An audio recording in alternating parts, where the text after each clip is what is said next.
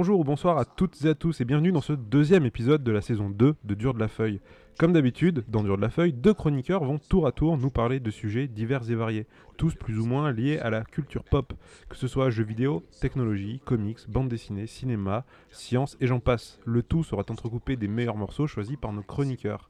Mais avant de commencer, je vais vous présenter mes deux nouveaux chroniqueurs qui vont m'accompagner Quand aujourd'hui. même, quand même. C'est le temps, pas trop tôt. Bah, bordel. Cédric, euh, ah, Mais appelle-moi Cédric si tu as envie. Alex. ça commence mal. Voilà. on Le pas- commis. On va pas cacher notre relation. Tu m'appelles. Cédric, on se voit ce soir.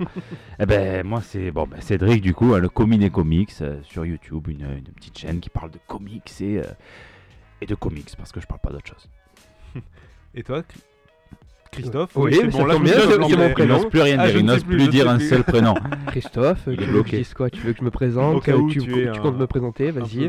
Non, vas-y, présente-toi. Non, ben Christophe, euh, jeune chercheur en neurosciences et je travaille sur plein de choses, la mémoire.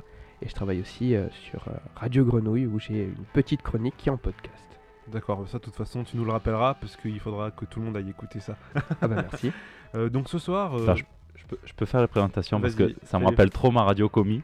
Et là, là, il y a une meilleure technique, ça marche bien. t'es sûr ça risque de bugger du coup. On, non, on nous entend. Oh. on, on nous entend. Ah mais il est en mode clash ce soir. C'est parce qu'il a, c'est un vrai booba. Mais c'est pas grave, c'est pas grave, je sais faire aussi. Non, je, je vais faire la présentation parce que ça, ça me manque ma radio commis, tu vois. Alors regarde.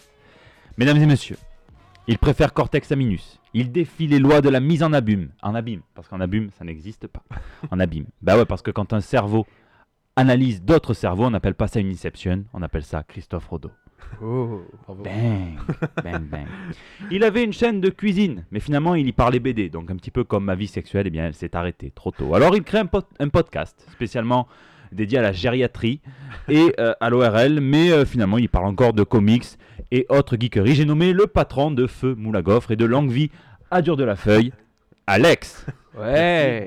C'est en classe, non, ça, ça m'a- ça m'avait manqué, ça m'avait manqué de faire ça. Ça m'avait manqué de faire ça. Ça reviendra un jour d'ailleurs Euh, Dur de la Feuille Non. Non, le, Dur de la feuille c'est sûr. Moulagofre Non, je parle de ton émission. Radio Commis, oui. Ouais. La troisième est en, est en projet. On. Troisième, il y en a une deuxième. Eh bah dis donc Ça m'appelle Cédric mais ça me connaît pas. Ouais, bah, bah oui, il y en a une deuxième qui est spécialement euh, sur les euh, sur le, le rapport qu'on a au comics et le, le- qu'est-ce qui vous a donné le virus du comics. Ah oui d'accord, Avec bah, un- écoute, un- euh, je un- suis passé complètement à côté. Un beau Mais setup d'enregistrement. Toi tu l'as vu toi Bah oui, fan, fan. Il y, a- y y Nani qui, est- qui est intervenue et tout, qui est une, une fidèle de, de la boutique à laquelle tu travailles. Donc bon voilà, il faut, faudrait, Je- faudrait je se mettre à jour. Je ne m'en souviens Tu pas. devais trop travailler à l'époque. C'est ça, exactement. c'est pas grave, c'est pas grave. De quoi vous allez nous parler ce soir? Vas-y, le comic. Alors moi j'ai une petite chronique qui s'appelle euh, Balance ton euh, speeder cochon. Voilà, parce qu'on parle beaucoup de, de, de porcs en ce moment. ben, on va regarder un petit peu les porcs du côté de- de- du comics. Quoi. Ok, oui, donc pour nous remettre en situation, pour ceux qui écouteraient l'épisode beaucoup plus tard, nous sommes Ah, en octobre. nous sommes en octobre euh, 2017. 2017 et euh, En ce moment, le hashtag balance ton port le hashtag Balance ton porc par- voilà, à cause de, donc, de Harvey Weinstein qui apparemment euh, euh, est un vrai porc. hein. Enfin bon, moi je, je suis pas trop pour l'utilisation du mot porc parce que c'est pas trop rendre justice à cet animal qui n'a jamais rien fait de mal à la femme, contrairement à l'humain euh, qu'est Harvey Weinstein. Donc voilà, qui, qui, qui est, qui est un euh, qui est un pervers, voilà, qui abuse de son pouvoir pour, pour toucher des seins, pour, pour essayer de niquer. Enfin, c'est assez façon, compliqué. tu- on va revenir dessus de toute façon. Exactement. À un moment. Ok, très Pas bien. sur Harvey Weinstein, mais Oui, sur la non, chronique. ouais. Je préfère. Et toi, Christophe? Moi, je vais parler cerveau et je vais parler. Ouais, bah ouais, on se demandait pourquoi. Et je vais parler de cette limite qui nous est imposée à tous, cette limite de l'utilisation du cerveau à 10%. Très bien. Donc on va commencer tout de suite avec le premier sujet. Balance ton speeder cochon. Les gars, est-ce que vous savez pourquoi la fréquentation euh, de Twitter a baissé drastiquement euh, ces derniers jours? Je ne sais pas du tout. Non plus. Bah, C'est très simple. Les juifs et les musulmans n'y vont plus parce que ça balance tellement de porcs qu'ils ont peur de s'en prendre un sur la gueule. Et ça, ça serait, ça serait très halam, euh, voire pas du tout cachère. Donc euh, voilà, Euh, les gars, il faut le dire, la fête est terminée. hein. Maintenant, on peut plus ploter les seins d'une collègue de bureau que son mari a bien voulu laisser travailler d'ailleurs. Et quand elle s'effondre en sanglots au bout de la énième main au cul, lui, euh, euh, lui dire donc euh, en, en- en lui caressant la joue du bout du gland, hein, euh, Caro, bah, je comprends pas, tu devrais être flatté. hein, je fais pas ça à Jean-Luc. voilà, bon, tu vois, c'est. C'est fini, les beaux jours euh, sont finis. Ah merde. Bon, je regrette. Moi, je regrette un petit peu que ça s'appelle pas euh, balance ton perve pour euh, perv, tu sais, le pervers sexuel. Mhm. Parce que comme je vous ai dit, voilà, je pense pas que accabler le porc, hein, qui contrairement à l'homme, ni ne viole, ni ne touche, ni ne terrorise, ni n'abuse sexuellement de sa prochaine, bon. Mais c'est un détail, c'est un vrai euh, détail face à l'ampleur de ce problème. hein. Un vrai problème, et là sincèrement je suis sérieux. euh, parce qu'un jour je veux être papa, parce que j'ai une maman, parce que j'ai une grand-mère, parce que je connais des femmes. Euh, pratiquement toutes les femmes ont eu affaire à un détraqué du cul. Bon, sauf, sauf les petites filles de moins de 4 ans qui ne peuvent pas tweeter, qui sont peut-être un petit peu trop jeunes pour s'en souvenir. Euh, peut-être pas d'ailleurs, il faudra, que tu- pas. faudra que tu me dises, Christophe, parce que le cerveau a ses, a ses mécaniques qui sont spéciales. Mais bon, rassurez-vous, il y a bien un milieu qui est pur et parfait, c'est bien celui des comics, hein, parce que notamment chez les Big Two, chez DC et Marvel, les gens passent leur temps à raconter des, des histoires de, de justice et à faire la guerre aux méchants en cap et en collant. Ah, attends, on me dit, ah non, on me dit dans l'oreillette que j'ai dit une connerie. Ce serait pas la première fois, hein, mais apparemment le milieu des comics serait aussi pourri que les autres. Et on va parler évidemment de la figure euh, du, euh, du harcèlement sexuel chez DC Comics. Euh, c'est Eddie Berganza. Alors, est-ce avait- que tu peux nous en dire un peu plus sur lui? Parce que du coup, je sais pas du tout. Eddie Berganza, c'est un, un type, c'est un, un scénariste de comics. Je ne saurais pas te dire ce qu'il a, ce qu'il a écrit, mais je sais qu'il a été nommé par Bob Arras donc en 2011-2010, éditeur en chef de, de chez DC. Donc Bob Ah oui, Arras, c'est le, le- le- le top du top, Big boss. l'ancien Big Boss, hein, parce que maintenant c'est plus Didio et, et Jim Lee qui ont repris un petit peu les rênes. Euh, donc il est nommé rédac chef, donc il a un poste de, pouvoir et d'influence. Il n'a pas attendu un an avant de, de, de- faire savoir à une artiste comics qu'il voulait coucher avec. Bon, c'est pas illégal ça, hein, mais c'était à la WonderCon Comics. Euh, le, le- le- le problème, c'est que bah, déjà elle voulait pas, donc on pourrait déjà s'arrêter là. Euh, Qu'il fait ça en plein milieu du, du hall d'un hôtel qui était bondé de monde et que cette femme était en couple avec l'un des freelancers qui t'a fait euh, pour Bergensa. Et le dernier problème, c'est que ce mec était là euh, dans la pièce quand il a, euh, quand il a, quand il a fait Ouais, ses ouais, avances. et on, pourrait- on peut pas appeler ça des avances. hein, Le mec cumule, quoi. voilà, le mec, le mec est un petit cumulard. Voilà, que- Cahuzac, euh, François Fillon. Euh, bon, vous allez me dire, c'est facile pour DC Comics. Vous allez me dire, bon, ils ont réglé le problème très rapidement. Quand, quand- je veux dire, si on fait ça dans, dans- dans nos vies en général, on nous vire, on trouve quelqu'un d'autre qui fera le job, mais qui saura maîtriser sa tub. Eh ben là, non. Même si le, nombre de plaintes au bout d'un an de tous les collègues de travail euh, de Berganza a forcé DC Comics à le rétrograder. hein. Il est passé euh, à un poste un petit peu moins influent, celui de Group Editor. Donc il est, on va dire qu'il il s'est un petit peu détaché des titres. Bon, c'était, quand même une, euh, il a été rétrogradé, mais il reste quand même euh, présent. Ils l'ont pas viré. Alors je sais pas, c'est peut-être la logique, vous savez, du euh, du vilain qui ne meurt jamais, euh, qui les pousse à garder une, une petite merde pareille, hein, parce qu'on sait que certaines de ses collègues ont, ont- de travail hein, souffrent de, de stress euh, post-traumatique à cause de, de ces, ja- de ces agissements. Euh, c'est dur à dire avec une bière ou deux agissements, c'est c'est compliqué. Enfin bref, après donc une, une interdiction formelle d'assister à des Comic-Con, parce qu'ils sont pas cons d'ici, hein, ils lui ont dit bon, on te, on te, voilà. Et l'ont envoyé aussi, vous savez, il y a cette espèce de processus de, de pardon américain, donc il envoie à des stages de thérapie comportementale, vous savez, c'est le fameux No, I didn't sleep with that woman, Monica Lewinsky, alors qu'en fait il se faisait euh, sucer sous le, sous le bureau, donc c'est, voilà, il y a cette espèce de, de- façon de se faire pardonner, là c'est euh, des stages de, de thérapie du comportement, comme si ça pouvait se, se guérir. Et alors que tout le monde finalement le croyait perdu chez DC, parce que c'était une pente descendante, on s'est dit, bon, DC va le lâcher, on le croyait perdu un petit peu, vous savez, comme... comme Tante May qui meurt dans Amazing Spider-Man numéro 400. Hein ben non, en fait non, c'était le, bouffon vert. Le bouffon vert qu'il avait capturé, qui avait payé une actrice génétiquement modifiée depuis des années pour mourir à sa place et faire en sorte que, Spider-Man soit effondré. Donc tu vois, le truc c'est comme si tu, dessines un, joli tableau en noir et blanc, c'est beau, c'est définitif, comme la sanction qui, devait peser sur Eddie Verganza. Eh ben non, hein, au final, tu, prends tout ça et tu le colorises à l'anus. Donc en fait, euh, voilà, c'est c'est, euh, un retour foireux aussi bien pour Tante May hein, qui revient, au final ça, casse toute l'histoire, que pour euh, Berganza, et au final ben, ça pue la merde, comme tous les retours euh, foireux. Mais là j'ai digressé, donc je m'excuse.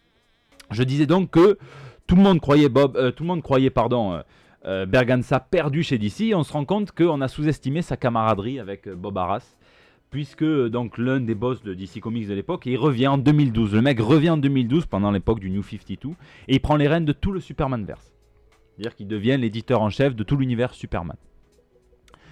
Euh, Il y a quelques sites qui parlaient, donc euh, on, on savait hein, qui il était, mais pas nous forcément, parce qu'on n'est pas dans le milieu. s'il y avait eu cet incident, il y en avait très peu qui l'avaient reporté. Il y a quelques sites donc qui parlaient, un petit peu comme pour Weinstein à l'époque. hein, les actrices savaient qu'il fallait pas trop traîner avec lui. Les Ça autrices, savait- euh, Enfin, les auteurs de féminins. C'est ça? J'ai dit- T'as actrice. Les actrices. Non, mais Ah, pour Bob Weinstein. Weinstein. Pour, euh, ah, j'ai dit. Bob. Ouais, non, j'ai Harvey. Oui, un petit oui, peu comme pour Harvey Weinstein. Ouais. Les, a- D'accord. les actrices, elles savaient qu'il fallait pas forcément aller dans son yacht ou aller dans sa chambre Oui, s'il bah, voulait te euh. parler de carrière parce qu'il te parlait pas de carrière, il te montrait sa- son, son, son sexe. Euh, mais c'était pas un scandale, tu vois. Euh, comme ça aurait dû l'être, quoi. Parce que je veux dire, si moi je me mets à toucher une minote en plein, mi- en plein, en plein milieu de Marseille, je veux dire, ça va faire un scandale. Je risque pas de tenir euh, trop longtemps dans la rue, ça va faire un vrai scandale. Là, ça se savait, mais voilà. euh, Mais tout le monde euh, s'en foutait, ouais. bah, il y a un Enfin, mec y avait un- une. Voilà, c'était normal de rien dire. bah tiens un mec qui est influent voilà donc c'est c'est un petit peu c'est un petit peu compliqué et finalement ça perdure jusqu'à ce qu'il y ait euh, une goutte qui fasse déborder cette espèce de vase de vase de merde quelque chose qui n'a absolument rien à voir justement avec l'événement c'est quand ils ont viré Shelly Band du label Vertigo donc qui est un sous-label de chez récent, euh, de chez DC Mhm. Comics 2016 Ah ouais, Ah, donc c'est très 2016.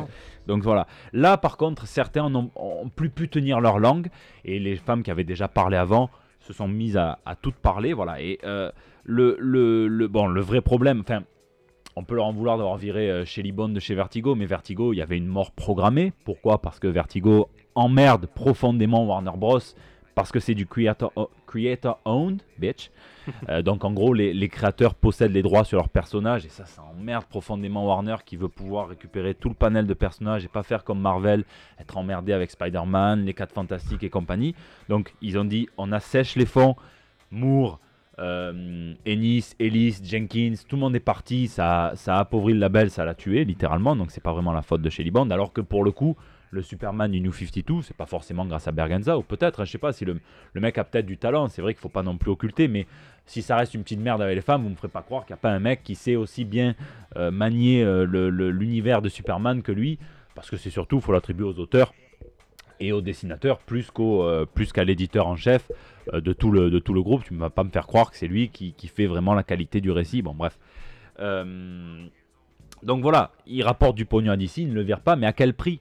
À quel prix Parce que certains rumeurs disent même que DC avait une règle qui était, euh, qui était tacite, qui n'était pas écrite, euh, donc complètement informelle, selon laquelle eh bien, aucune femme n'était autorisée à travailler dans, dans les coulisses, dans les bureaux euh, du Superman verse pour ne pas avoir de problème. Vous voyez, c'est un petit peu comme si tu interdisais les crèches et les parcs pour enfants dans le quartier d'un pédophile pour pas qu'il y ait de soucis. Ouais. Normal. C'est gros Hein. souci quand même ça. Voilà, ouais, non, c'est c'est assez, c'est assez, c'est assez grave. ouais. Donc malheureusement, hein, c'est une rumeur qui s'est vérifiée plus tard avérée, même si ça a cessé depuis. hein. Et euh, d'ailleurs, on peut pointer le fait, et ça je le fais avec ma, petite tête de con hein, habituelle, on peut pointer le fait bien, que plusieurs femmes travaillaient dans les coulisses de, du- du- Batman, donc euh, étaient influentes sur, euh, sur, du, sur du Batman verse. Ce qui me donne encore une raison de préférer euh, le, fou furieux au kryptonien. Et voilà, ça je, manquerai pas de, je ne manquerai pas de le dire. Voilà. Bon, enfin vous captez le, le cercle vicieux. En gros, là, à cause de Berganza, bien aucune femme ne pouvait avoir accès à des postes décisionnaires chez DC et donc dans le royaume du, du superverse. Et euh, déjà que c'est un petit peu la misère pour briser le, le plafond de verre, eh ben ça, ça a pas aidé. Mais bon, ça c'est un autre sujet. Le, le plafond de verre, on y reviendra peut-être sur un autre euh, dur de la feuille. Donc on voit bien que ça, ça ne bouge pas. Et d'ailleurs, vous avez peut-être pu voir euh, Eddie Berganza dans les, dans les crédits de Dark Knight Metals. Le 1, le 2, euh, le, le 3 Donc, aussi. Donc, bah, il est encore là. Alors, je sais pas s'il fait. je pense qu'il est un petit peu grillé. Hein, mais en tout cas, il est encore là. Voilà. C'est un fait. Et malheureusement, le problème, c'est qu'en cherchant, il n'y a pas que Berganza.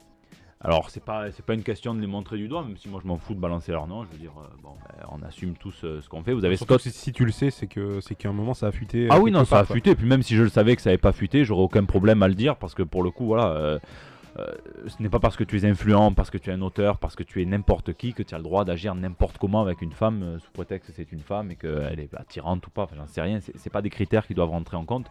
Vous avez Scott Ali qui était éditeur chez Dark Horse et qui a l'habitude d'agresser sexuellement des- ses collègues féminines aussi bien quand il est sobre que quand il est euh, sous. Et euh, lui, euh, lui, ce qu'il a fait, c'est carrément qu'il est, il est allé. euh, Il y a une femme qui s'approchait de lui pour le saluer, donc une, une auteure de chez, de chez Dark Horse. Et il était à un bar, il était complètement, complètement mort et il lui a carrément, il lui a carrément mis un doigt, quoi. Enfin, je veux dire, c'est, il lui a carrément envoyé la main au, ce qu'on nous on appelle le paquet, ce, que- ce que j'appellerais, la chatte. Non, j'appellerais ça la chatte. Et, et il lui a, il lui a embrassé l'oreille ou mordu l'oreille. Il lui a dit, toi, ça a bien marché ce que tu fais. Enfin, tu vois, c'est, des mecs qui sont. Mais apparemment, c'est pas, c'est récurrent soucis quand même. c'est récurrent. Euh, alors attends, c'est peut-être pas. Ouais, alors c'est peut-être pas lui qui a eu cette anecdote, mais sur, sur tous, il, il y en a un qui a eu, qui a eu cette anecdote-là. Mais je crois bien que c'est lui. Vous avez John Upchurch que vous connaissez si vous aimez Rat Queens, qui, euh, qui est le co-créateur, qui a tabassé et violé, euh, violé sa femme. Vous avez Chris Sims qui était derrière une campagne de harcèlement à l'encontre donc de la scénariste Val Doradio qui avait fait un, un épisode du Punisher Max et qui a fini par s'excuser, mais au mari de la scénariste. Comme si la meuf elle méritait pas des excuses, tu vois. Donc il a- Ouais, il s'est excusé. Bon, il a envoyé un mail au mari. Vous avez Brian Wood, plus surprenant parce qu'on le connaît peut-être un petit peu mieux en France parce que c'est le scénariste de DMZ, DMZ, qui a proposé à Tess Fowler de faire plus ample connaissance dans sa chambre d'hôtel pour parler évidemment de, de sa carrière dans le, dans le comics, et bien alors que sa femme enceinte l'attendait à la maison, connard.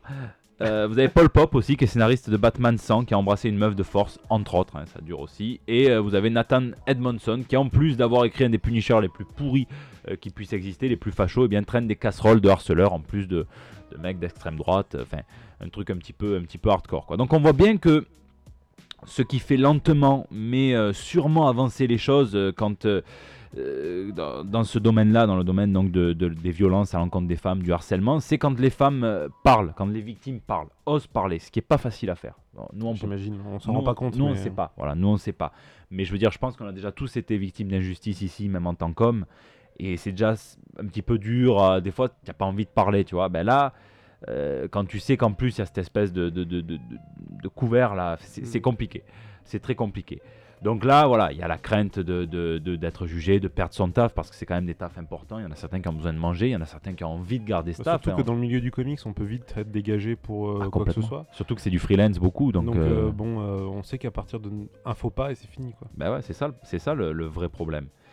Donc celles qui ont réussi à trouver le, le courage de le faire, et bien rendre l'industrie et le monde meilleur. Et donc je voudrais terminer donc cette, cette petite chronique, donc balance ton speeder cochon, par euh, euh, un moment crucial dans The Boys, hein, donc le comics d'Ennis et de, de Robertson, dans le numéro 3, quand Annie January, qui s'appelle Stella Starlight en, français, eh bien, est accueillie par The Homelander, qui est donc le chef des sept. Donc c'est- parodique, donc euh, les sept c'est la, la Justice League ou les Vengeurs, et The Homelander c'est Superman, très clairement qui la félicite, qui lui dit qu'elle euh, qu'elle a un dernier petit test à passer, tout en sortant son sexe de, de- son collant. Et quand, quand Black Noir et A-Train arrivent, donc elle cherche leur aide. Quoi. Mais vite, The Homelander a été possédé, euh, il y a sûrement une intelligence artificielle qui le... Eh ben, eux aussi, ils sortent leur sexe, tout simplement. Ils vont dire non, tu, tu vas sucer, euh, très, très clairement. Ah oui, mais dis donc, c'est- ça a l'air vachement. Mais oui, mais toi, tu n'as pas continué The Boys, Non, mais euh, tu, tu aurais dû. Euh, tu aurais dû. Euh, donc, au début, elle a la bonne réaction, entre guillemets, elle s'en va. Mais vous êtes fous, euh, je m'en vais. Parce qu'en plus, elle, elle provient d'un groupe de super-héros catholiques. C'est ça qui est, entre Ah oui. guillemets, rigolo. Elle, elle provient, donc elle est super proprette, le costume est propre, on n'en voit pas trop. Enfin, elle, est- elle est très proprette. Et, euh, et les mecs, ils lui disent, bon, ben... Pour elle, c'était tout de- d'a- d'accéder au, au set, quoi. C'était un, un symbole, enfin, c'est tout ce en, en quoi on pourrait croire. Euh, quand on est fan de super-héros, c'est la justice, c'est le- les, les idéologies, enfin, c'est c'est ouf. Et euh, donc quand ils lui disent, bah écoute, euh, pas de problème, va-t'en, mais bonne chance pour retourner dans ta, dans ta campagne, bon, elle fait, elle fait, elle fait volte-face et la case d'après, bien on la voit euh, en train de vomir dans des toilettes, la bouche complètement tuméfiée et le, le- le mascara qui a coulé. Hashtag gorge profonde. Donc, malheureusement, hein, Donc, donc, la feuille euh, aura jamais été aussi hardcore quand même que ce soir. C'est vrai C'est vrai Ah, pourtant, François et Bastien, c'est pas comme ça donc. Je connais pas Bastien Watou par contre, oui. Watou, Watou, ben, je, je pensais qu'il s'appelait. euh, ouais, non, Mais, euh, pas, mais du coup, non, ouais, non, pas, pas à ce point. c'est c'est pas grave. Bon, mais malheureusement, le fait qu'elle accepte, et et c'est ça le problème, hein, le fait qu'elle Oui, accepte, bien eh bien, sûr, oui. déclenche une série d'événements complètement déplaisants, puisqu'elle doit modifier sa tenue pour montrer plus de seins. Elle sera humiliée à chaque fois que les sept euh, en auront l'occasion. On apprendra plus tard d'ailleurs que l'équipe euh, se sont simplement amusés à la recruter pour kiffer euh, le kiff de la rabaisser en permanence. Et quand elle refuse, hein, quand elle, au bout d'un moment, bon, euh, je veux dire, la peau s'endurcit, quand elle refuse hein, notre costume qui est complètement con, et vous savez que dans The Boys, hein, donc on, scénarise l'histoire des super-héros pendant que eux ils peuvent faire ce qu'ils veulent. Euh, quand donc l'équipe marketing lui dit on va réécrire ton histoire fictionnelle, on va te faire, euh, on va faire de toi la victime d'un viol, et bien là, elle veut pas, elle refuse, et elle manque de se faire violer par Black Noir quand elle est sauvée de justesse par la seule autre meuf de l'équipe qui elle du coup a, a subi un petit peu tout ça et qui est un petit peu libre par, euh, par son arrivée, c'est évidemment Maeve. Donc voilà, moi quand on me dit que The Boys c'est quand même pas mal de violence gratuite, euh, que c'est trop abusé, etc., etc., ben, je pense tristement au hashtag MeToo et euh, Balance ton euh, qui regorge d'histoires tout aussi abusées, tout aussi gratuites, mais malheureusement, pour une large partie d'entre elles, eh bien, bien réelles, ancrées dans notre monde et qui ne sont pas écrites par, par Garcenis. Voilà. Donc, bah, mesdames, désolé, même si bon. Et euh, bah, courage. Et parlez surtout, parce que c'est important. Et les mecs tremblaient, parce que là, on est en train de, de changer de, de mode de fonctionnement. Oui, c'est sûr. C'est euh, c'est vrai que là, tout ce que tu nous as dit, ça, ça fait froid dans le dos un peu. Parce que nous, en tant qu'hommes, en tout cas, on peut pas vraiment s'en rendre compte. Parce que, bon, alors moi qui ne suis pas du tout comme ça, du coup, je me reconnais pas du tout. Ouais. Et je me dis, mais c'est incroyable que des mecs soient comme ça, quoi. Genre. euh, Après, il y en a, Je- il y en a que c'est l'alcool, mais il y en a aussi qui, voilà, qui sont comme ça, même pas bourrés. Voilà, le, le pouvoir. C'est voilà. ça, le supérieur qui est là, qui a, qui a la puissance de décider de la carrière, de l'avenir de la carrière. Tu profites clairement de la situation, quoi. Mais c'est vrai que même moi, c'est pas un truc qui me fait kiffer, le pouvoir comme ça. Enfin, quand, chaque fois que j'ai eu des pouvoirs, moi je m'en suis servi pour donner des trucs gratuits alors que c'était payant. ou Tu vois, c'est, tu peux faire ça aussi. Robert des Bois. Euh, ouais, Robin des Bois, ou non, pas Non, forcément mais- aux pauvres. euh, je veux dire, euh, bon, non, j'ai jamais rien donné à Balkany, hein, mais euh, euh, non, mais je sais pas, tu peux aussi l'utiliser autrement, pas que pour. opt- Après, je pense qu'il y a une certaine misère sexuelle, ou enfin, je sais pas comment ça se passe. Je sais pas, faudra analyser DSK là. C'est, euh, parce que lui, Franchement, je, je comprends vraiment pas ce, ce truc. Je, c'est vraiment, tu vois, c'est un sujet euh, qui en ce moment du coup est très d'actualité, donc forcément on en entend parler souvent, on en discute euh, dès qu'on rencontre des personnes avec qui on peut en discuter. C'est très étrange. Enfin, moi personnellement, je, je, je- effectivement, je le vois, je connais plein de filles à qui c'est arrivé, ou en tout cas au moins, enfin, même le moindre truc con, tu vois, dans la rue. oui, dans la les rue, mecs qui cassent, euh, voilà. c'est- Mais, ça mais part pire, de là. Je hein, pense que tu dire. connais pire aussi, et moi aussi. Euh, c'est quand même assez incroyable, même sur Facebook, les langues se, se libèrent et on se dit putain, mais elle aussi quoi. Enfin, c'est vraiment impressionnant. Mais les langues se libèrent, je crois que c'est vraiment le mot-clé là-dedans parce que c'est comme ça qu'on arrêtera. Quand les mecs se diront putain, ça. quand, voilà, là on est, on est plus libre de faire ce qu'on veut. Là, là, voilà, il y, a- Ouais, il y a mais quelque chose. et tant mieux parce que moi j'aimerais bien avoir une fille, j'aimerais bien. euh, et j'ai pas envie d'avoir à trembler, de me dire je vais partir en prison parce que je vais devoir, euh, je vais devoir tuer un mec qui a fait du mal à ma fille ou, euh, ou même peut-être même penser de pas avoir forcément les couilles de tuer un mec et de souffrir en permanence. Je me dis putain, je laisse vivre un connard qui a, qui a essayé de profiter de, de- de quelqu'un. Ouais, quoi, mais la question c'est regarde, là les langues se délient maintenant, mais ça fait des années, des années, des années. Ça dure. Euh, Après- Tarantino qui dit ouais, j'étais au courant, désolé quoi. Ah, mais ça par contre là, c'est un gros problème. mais je crois que c'est plutôt ça le problème. Ah, Moi, mais le je crois- c'est ça, je crois c'est que si n'importe quel connard fait du mal, mais que direct derrière il est dénoncé, ben, il prend cher. Mais je crois que Tarantino, c'est un des mecs qui, pour le coup, m'a- enfin, on me l'a raconté, je l'ai pas entendu, mais je crois qu'il a pas dit Tarantino. euh, euh, je vais m'arrêter de parler parce que tout ce que je pourrais dire maintenant, ça semblerait comme des excuses de merde. Ouais, oui, je pense qu'il a dû dire un truc comme ça, mais moi j'ai juste vu euh, aux infos qu'il avait dit qu'il c'est ça savait. le vrai problème. C'est-à-dire que maintenant, on a- en fait, la plupart des mecs ne regrettent pas de, ne regrettent pas vraiment, ils regrettent d'avoir été pris. Et euh, là, c'est sûr qu'il y a pas mal de monde qui savait que Weinstein était pourri. Euh, Ouais, mais attends, mais regarde, Courtney Love en 2005, qui est interviewé sur un tapis rouge à la con de je ne sais quelle euh, cérémonie, ouais. on lui dit euh, Ouais, qu'est-ce que vous conseilleriez? Alors attendez, j'ai la, j'ai la citation exacte. hein. Avez-vous un conseil pour une jeune fille qui veut Hmm. venir s'installer à Hollywood? Elle répond Je serai poursuivi en diffamation si je le dis. Si Harvey Weinstein vous invite à une fête privée euh, au pas. Four Seasons, n'y allez pas. Eh oui. Et en 2005, nous sommes en 2017, euh, et c'est que maintenant, quoi. Genre, Eh oui. les gens réagissent. quoi. Mais c'est ça le problème. Mais moi, moi par contre, enfin, je, voudrais- je m'excuse, je, je reviens encore en arrière, mais ce que tu dis, c'est très intéressant. Les mecs, ils disent Ah ouais, c'est vrai. euh, Je préfère encore un connard comme Woody Allen qui réagit en disant euh, J'espère qu'on va pas faire une chasse aux sorcières, parce que lui aussi, il doit avoir la bite trempée jusque je sais pas où. Enfin, bon, je dis femme, je sais pas, mais apparemment, voilà. Mais le mec, il commence à dire Faudrait quand même peut-être un petit peu se ménager, euh, on peut plus faire des clins d'œil à une meuf. Ouais, sauf que le clin d'œil, tu te fais avec la, petite bouche de la bite, l'urètre. C'est compliqué, tu vois ce que je veux dire? C'est pas, c'est, c'est pas facile. Donc je préfère encore des réactions comme ça que le mec il a peur plutôt que des mecs qui disent Ah, oui, c'est vrai, on savait, mais. Ah, ben désolé, on n'aurait pas dû quoi. Ben non, mais ouais, mais tu savais très bien. Donc au bout d'un moment, voilà, tu savais très bien, tu n'as pas envoyé ta fille, tu n'as pas envoyé ta cousine, tu n'as pas envoyé c'est ça ta qui est femme. dérangeant, en fait. Parce Voilà, que c'est Moi, c'est surtout ça, le, tout, surtout, le- enfin, tout le monde dit euh, plein de choses dessus. Moi, le seul truc qui me dérange, c'est qu'il n'y ait pas un mec à un moment ou une fille à un moment. Je crois que si Brad Pitt, il a un petit peu fait le héros avec euh, Gwyneth Paltrow. Ah ouais, je sais Il pas. a, je crois qu'apparemment, Gwy- Pourquoi euh, personne le dit? Il lui a dit, genre, il lui a dit, tu, il lui a mis le- la main sur le torse, il lui a dit, tu, tu, tu la touches pas à elle, enfin un truc comme ça. Mais bon, ça veut dire quoi? Ça veut dire déchaîne-toi sur les autres? Ouais. Ça veut dire, voilà, c'est compliqué quoi cette affaire. Bah ouais. Après, euh, je sais pas, euh, toi qui pourrais nous dire comment ça fonctionne le cerveau là-dessus. Genre, d'où- ça vient Qu'est-ce ce qui fait bander? Non, mais d'où ça vient ce truc de euh, de- de- de- d'être au-dessus, de vouloir diriger? Ça doit bien venir de quelque chose parce que j'imagine Ah qu'à ouais. l'époque euh, de Où réside ancêtres- la connerie humaine dans le cerveau? Non, mais à quel moment on se dit tiens, je suis tellement puissant que je vais pouvoir faire ça quoi C'est euh, c'est un truc ancestral de l'instinct.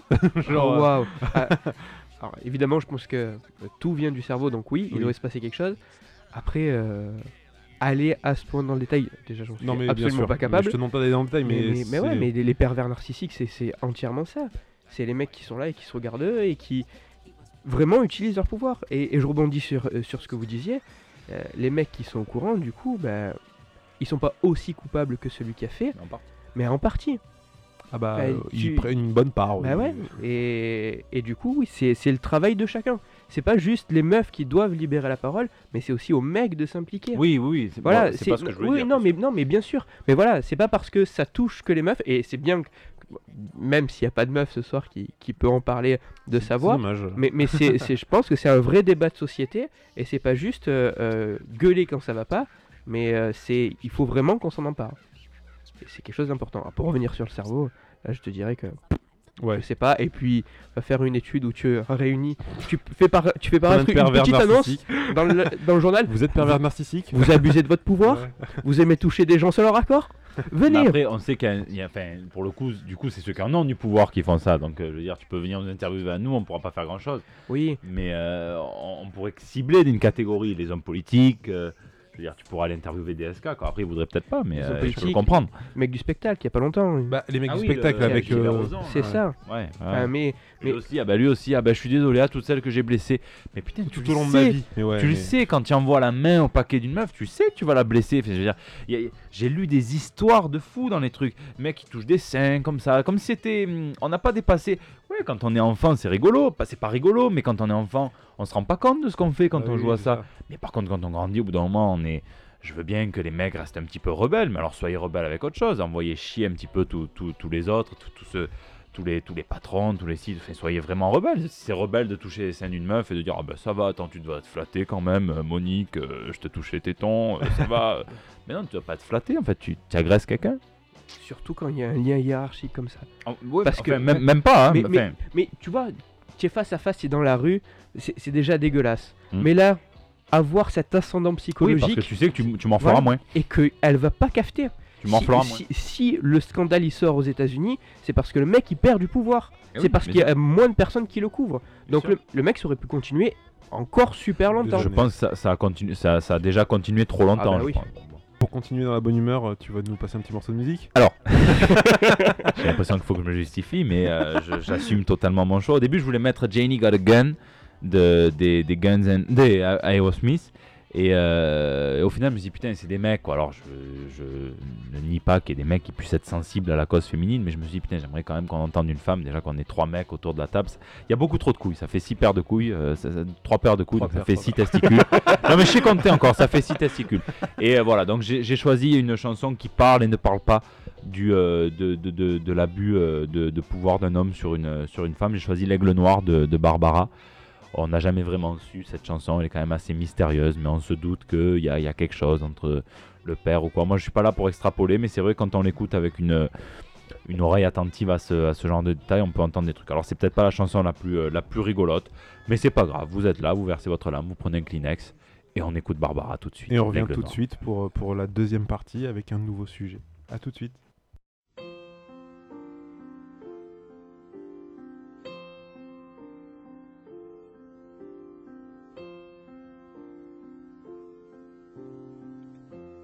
Un beau jour, ou peut-être une nuit, près d'un lac, je m'étais endormi. Quand soudain, semblant crever le ciel, et venant de nulle part, surgit un aigle noir, lentement les ailes déployées. Lentement, je le vis tournoyer. Près de moi, dans un bruissement d'ailes, comme tombé du ciel, l'oiseau vint se poser. Il avait les yeux couleur des plumes, couleur de la nuit. À son front brillant de mille l'oiseau roi couronné portait un diamant bleu. De son bec, il a touché ma joue. Dans ma main, il a glissé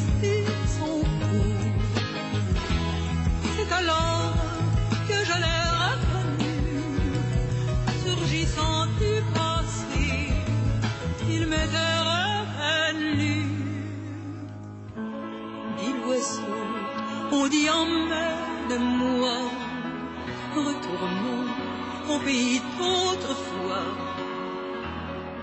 Comme avant, dans mes rêves d'enfant, pour cueillir en tremblant des étoiles et des échos. Comme avant,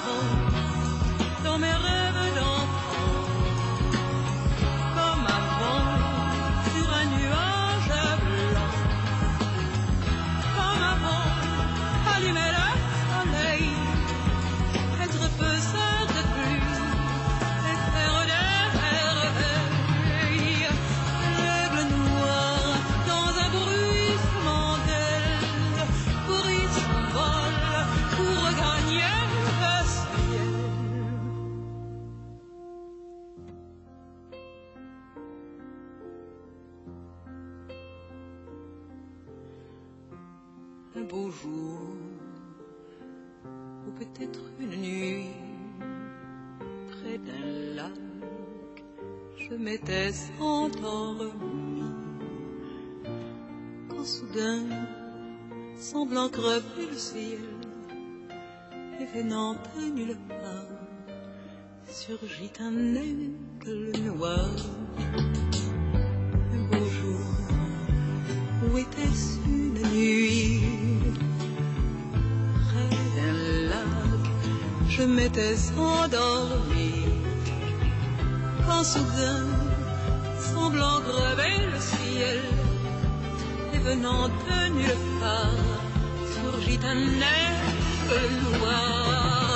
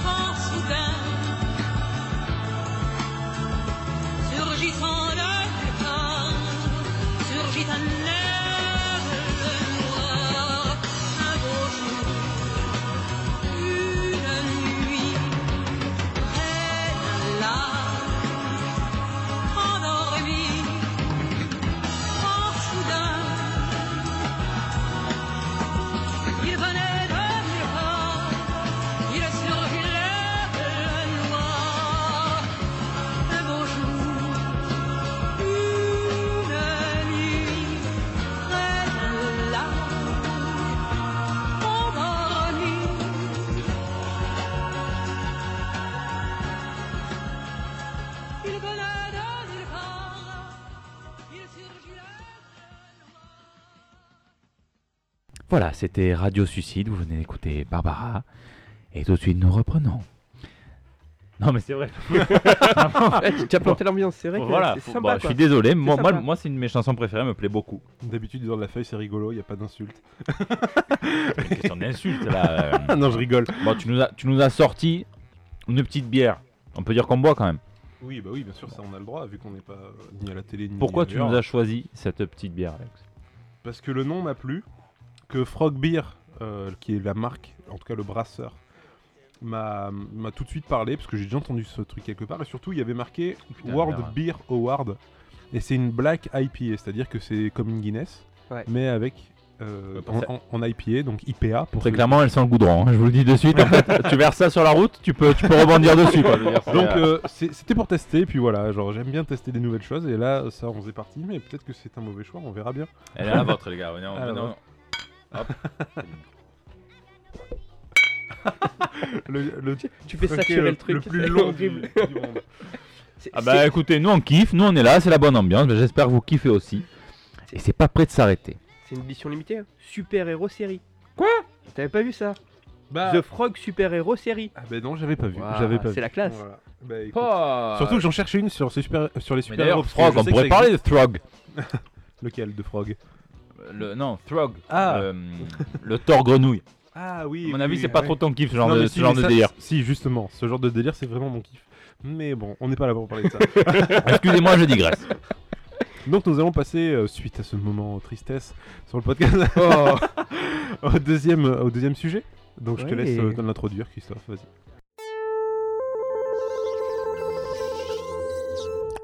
merci.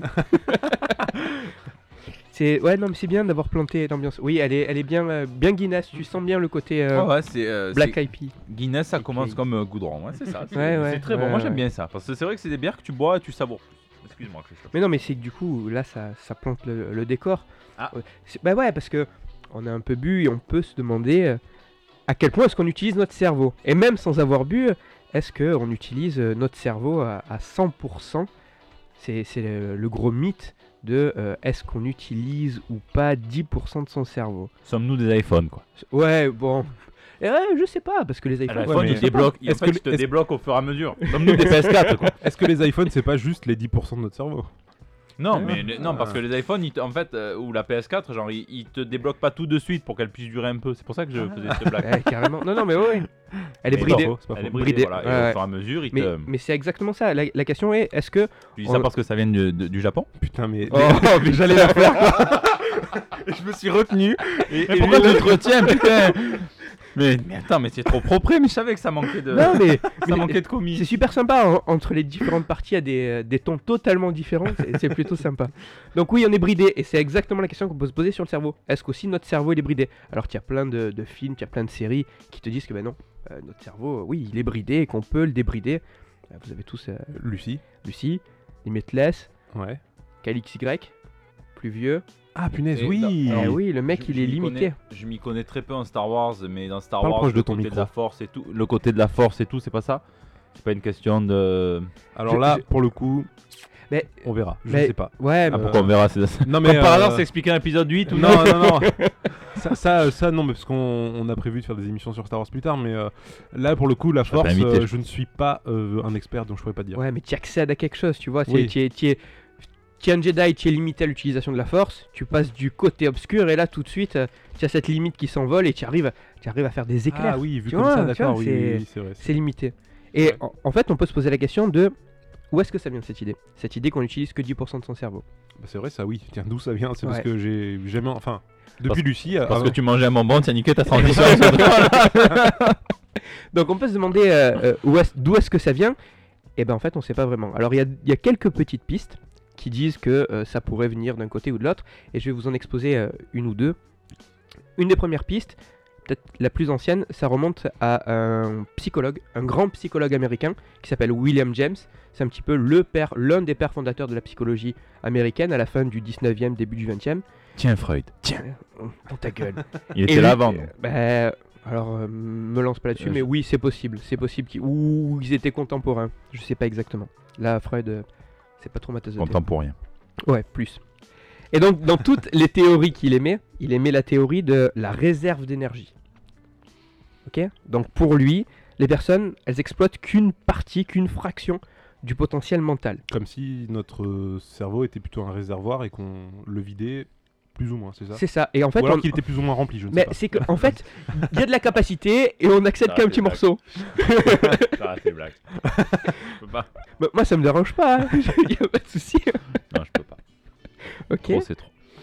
Plus ou moins Ouais. grande capacité? Non, euh, un réservoir, qu'on vide pas. Ok, ok, merci. Euh, Ok, non, c'est d'accord. pas le cerveau, ça, ça n'a rien à voir.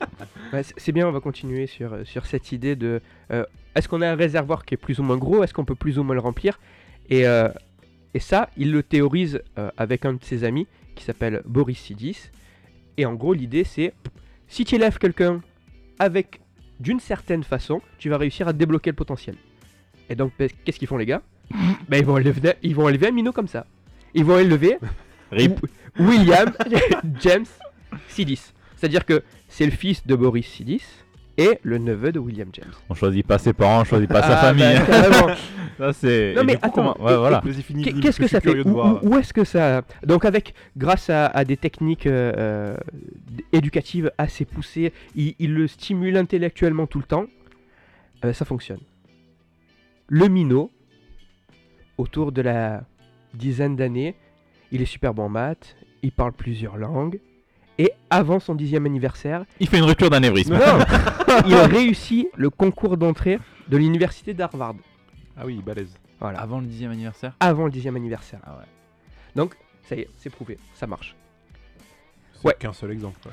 Non, Et- sauf, et que, alors- sauf que, en fait, Mais en il- fait, est-ce que c'est pas, en fait, est-ce qu'on n'est pas avec un cerveau à 100% Et est-ce qu'en fait, ce que tu fais du cerveau, c'est comme la capacité musculaire? On peut prendre, je crois, 5% de masse ou 5 kilos de muscle, je sais plus, par an. Est-ce qu'en fait, c'est pas l'entraînement tout simplement qui fait le, qui fait le travail bah, c'est que sans aller aussi loin, euh, déjà, en fait, euh, ce que je viens de dire, bah, c'est c'est plus un mythe déjà. Oh, c'est salaud. comme, c'est comme Frédéric Wertham. Oh putain, c'est comme le, le connard des comics. C'est le commis, le connard. Bah ouais, c'est le psy qui disait. Ah, c'est, c'est- d'accord, ils, ils ont, ils ont pipoté le. Alors, il y a plusieurs pipotages. Déjà, euh, l'idée de la réserve d'énergie, bah, c'est pas trop une théorie scientifique, c'est plus parapsychologique. Le mec, voilà, il verse un petit peu dans euh, vraiment les limites de la recherche scientifique. Et en plus, le côté de William James Sidis, qui est un, un- un- un mec qui, fait, qui a des, euh, un potentiel de fou, bah, c'est largement exagéré. Largement, c'est plus, ça relève Mais plus le du petit- mythe de l'histoire. Il a passé son concours d'entrée à Harvard? C'est compliqué. Ouais, oui, mais tonton il, l'a aidé quoi. il a passé, mais c'est compliqué. Et puis de toute façon, il était trop jeune, il n'a pas été accepté. Donc théoriquement, théoriquement oui, Donc, il a minot, il eu. était con quand même. Il disait pas que c'était pas avant. On pouvait pas y entrer avant 18 ans. Donc il était super intelligent, mais il a. Oh, je vais y aller quand même. Théoriquement oui, il a eu, mais il est quand même pas allé derrière. Et puis bon, le mec, il a mal fini. euh, clairement, c'était pas. Le reste de sa vie n'a pas été euh, l'éclate. Dis-nous, dis-nous. mais non, mais je vais pas rentrer dans les détails. Mais bon, c'était pas, Ouais, c'était pas a mal- euh, mal super sa vie. Mais là, juste en vous présentant ça, mais on, peut se poser la question de où sont les 10% dans tout ça? C'est vrai que je vous ai dit qu'on avait la réserve et que je vous ai dit que c'était peut-être une des pistes qui dit que euh, William James a inventé, a théorisé le fait qu'on n'utilise que 10% de son cerveau. Mais là, je vais pas parler de 10%. Mhm. La seule phrase qui relie William James à 10%, c'est euh, cette phrase, je vous la cite clairement. Le professeur William James de Harvard avait l'habitude de dire qu'en moyenne, les personnes ne développent que 10% de leur habileté mentale latente. Et là, on peut se demander à qui est-ce qu'on doit cette phrase Cette phrase, on la, on la doit à... Morgan Freeman. Non, pas Morgan Freeman. je, je pense pas qu'il était né à cette époque. Oh merde. Oh, c'est plus dû à Lowell Thomas. C'est en fait c'est un baroudeur. Il a notamment euh, traîné avec Laurence d'Arabie. Et on peut se demander où est-ce qu'est cette phrase. Cette phrase en fait, elle est dans le livre d'un de ses potes qui s'appelle Dale Carnegie. Et on peut se demander c'est quoi ce livre? Alors je vous dis sobrement le titre de ce livre. Il s'appelle Comment gagner des amis et influencer des gens. Facebook c'est en gros l'un des premiers best-sellers de développement euh, personnel. Personnel, bien ouais, sûr. Voilà. Ça date de quand ça, pardon? Excuse-moi. Ouh, 1900 Ah et oui. quelques. Donc euh, Ah oui. et c'est mais c'est un- vraiment un livre qui a vraiment été très vendu Ouais, ouais.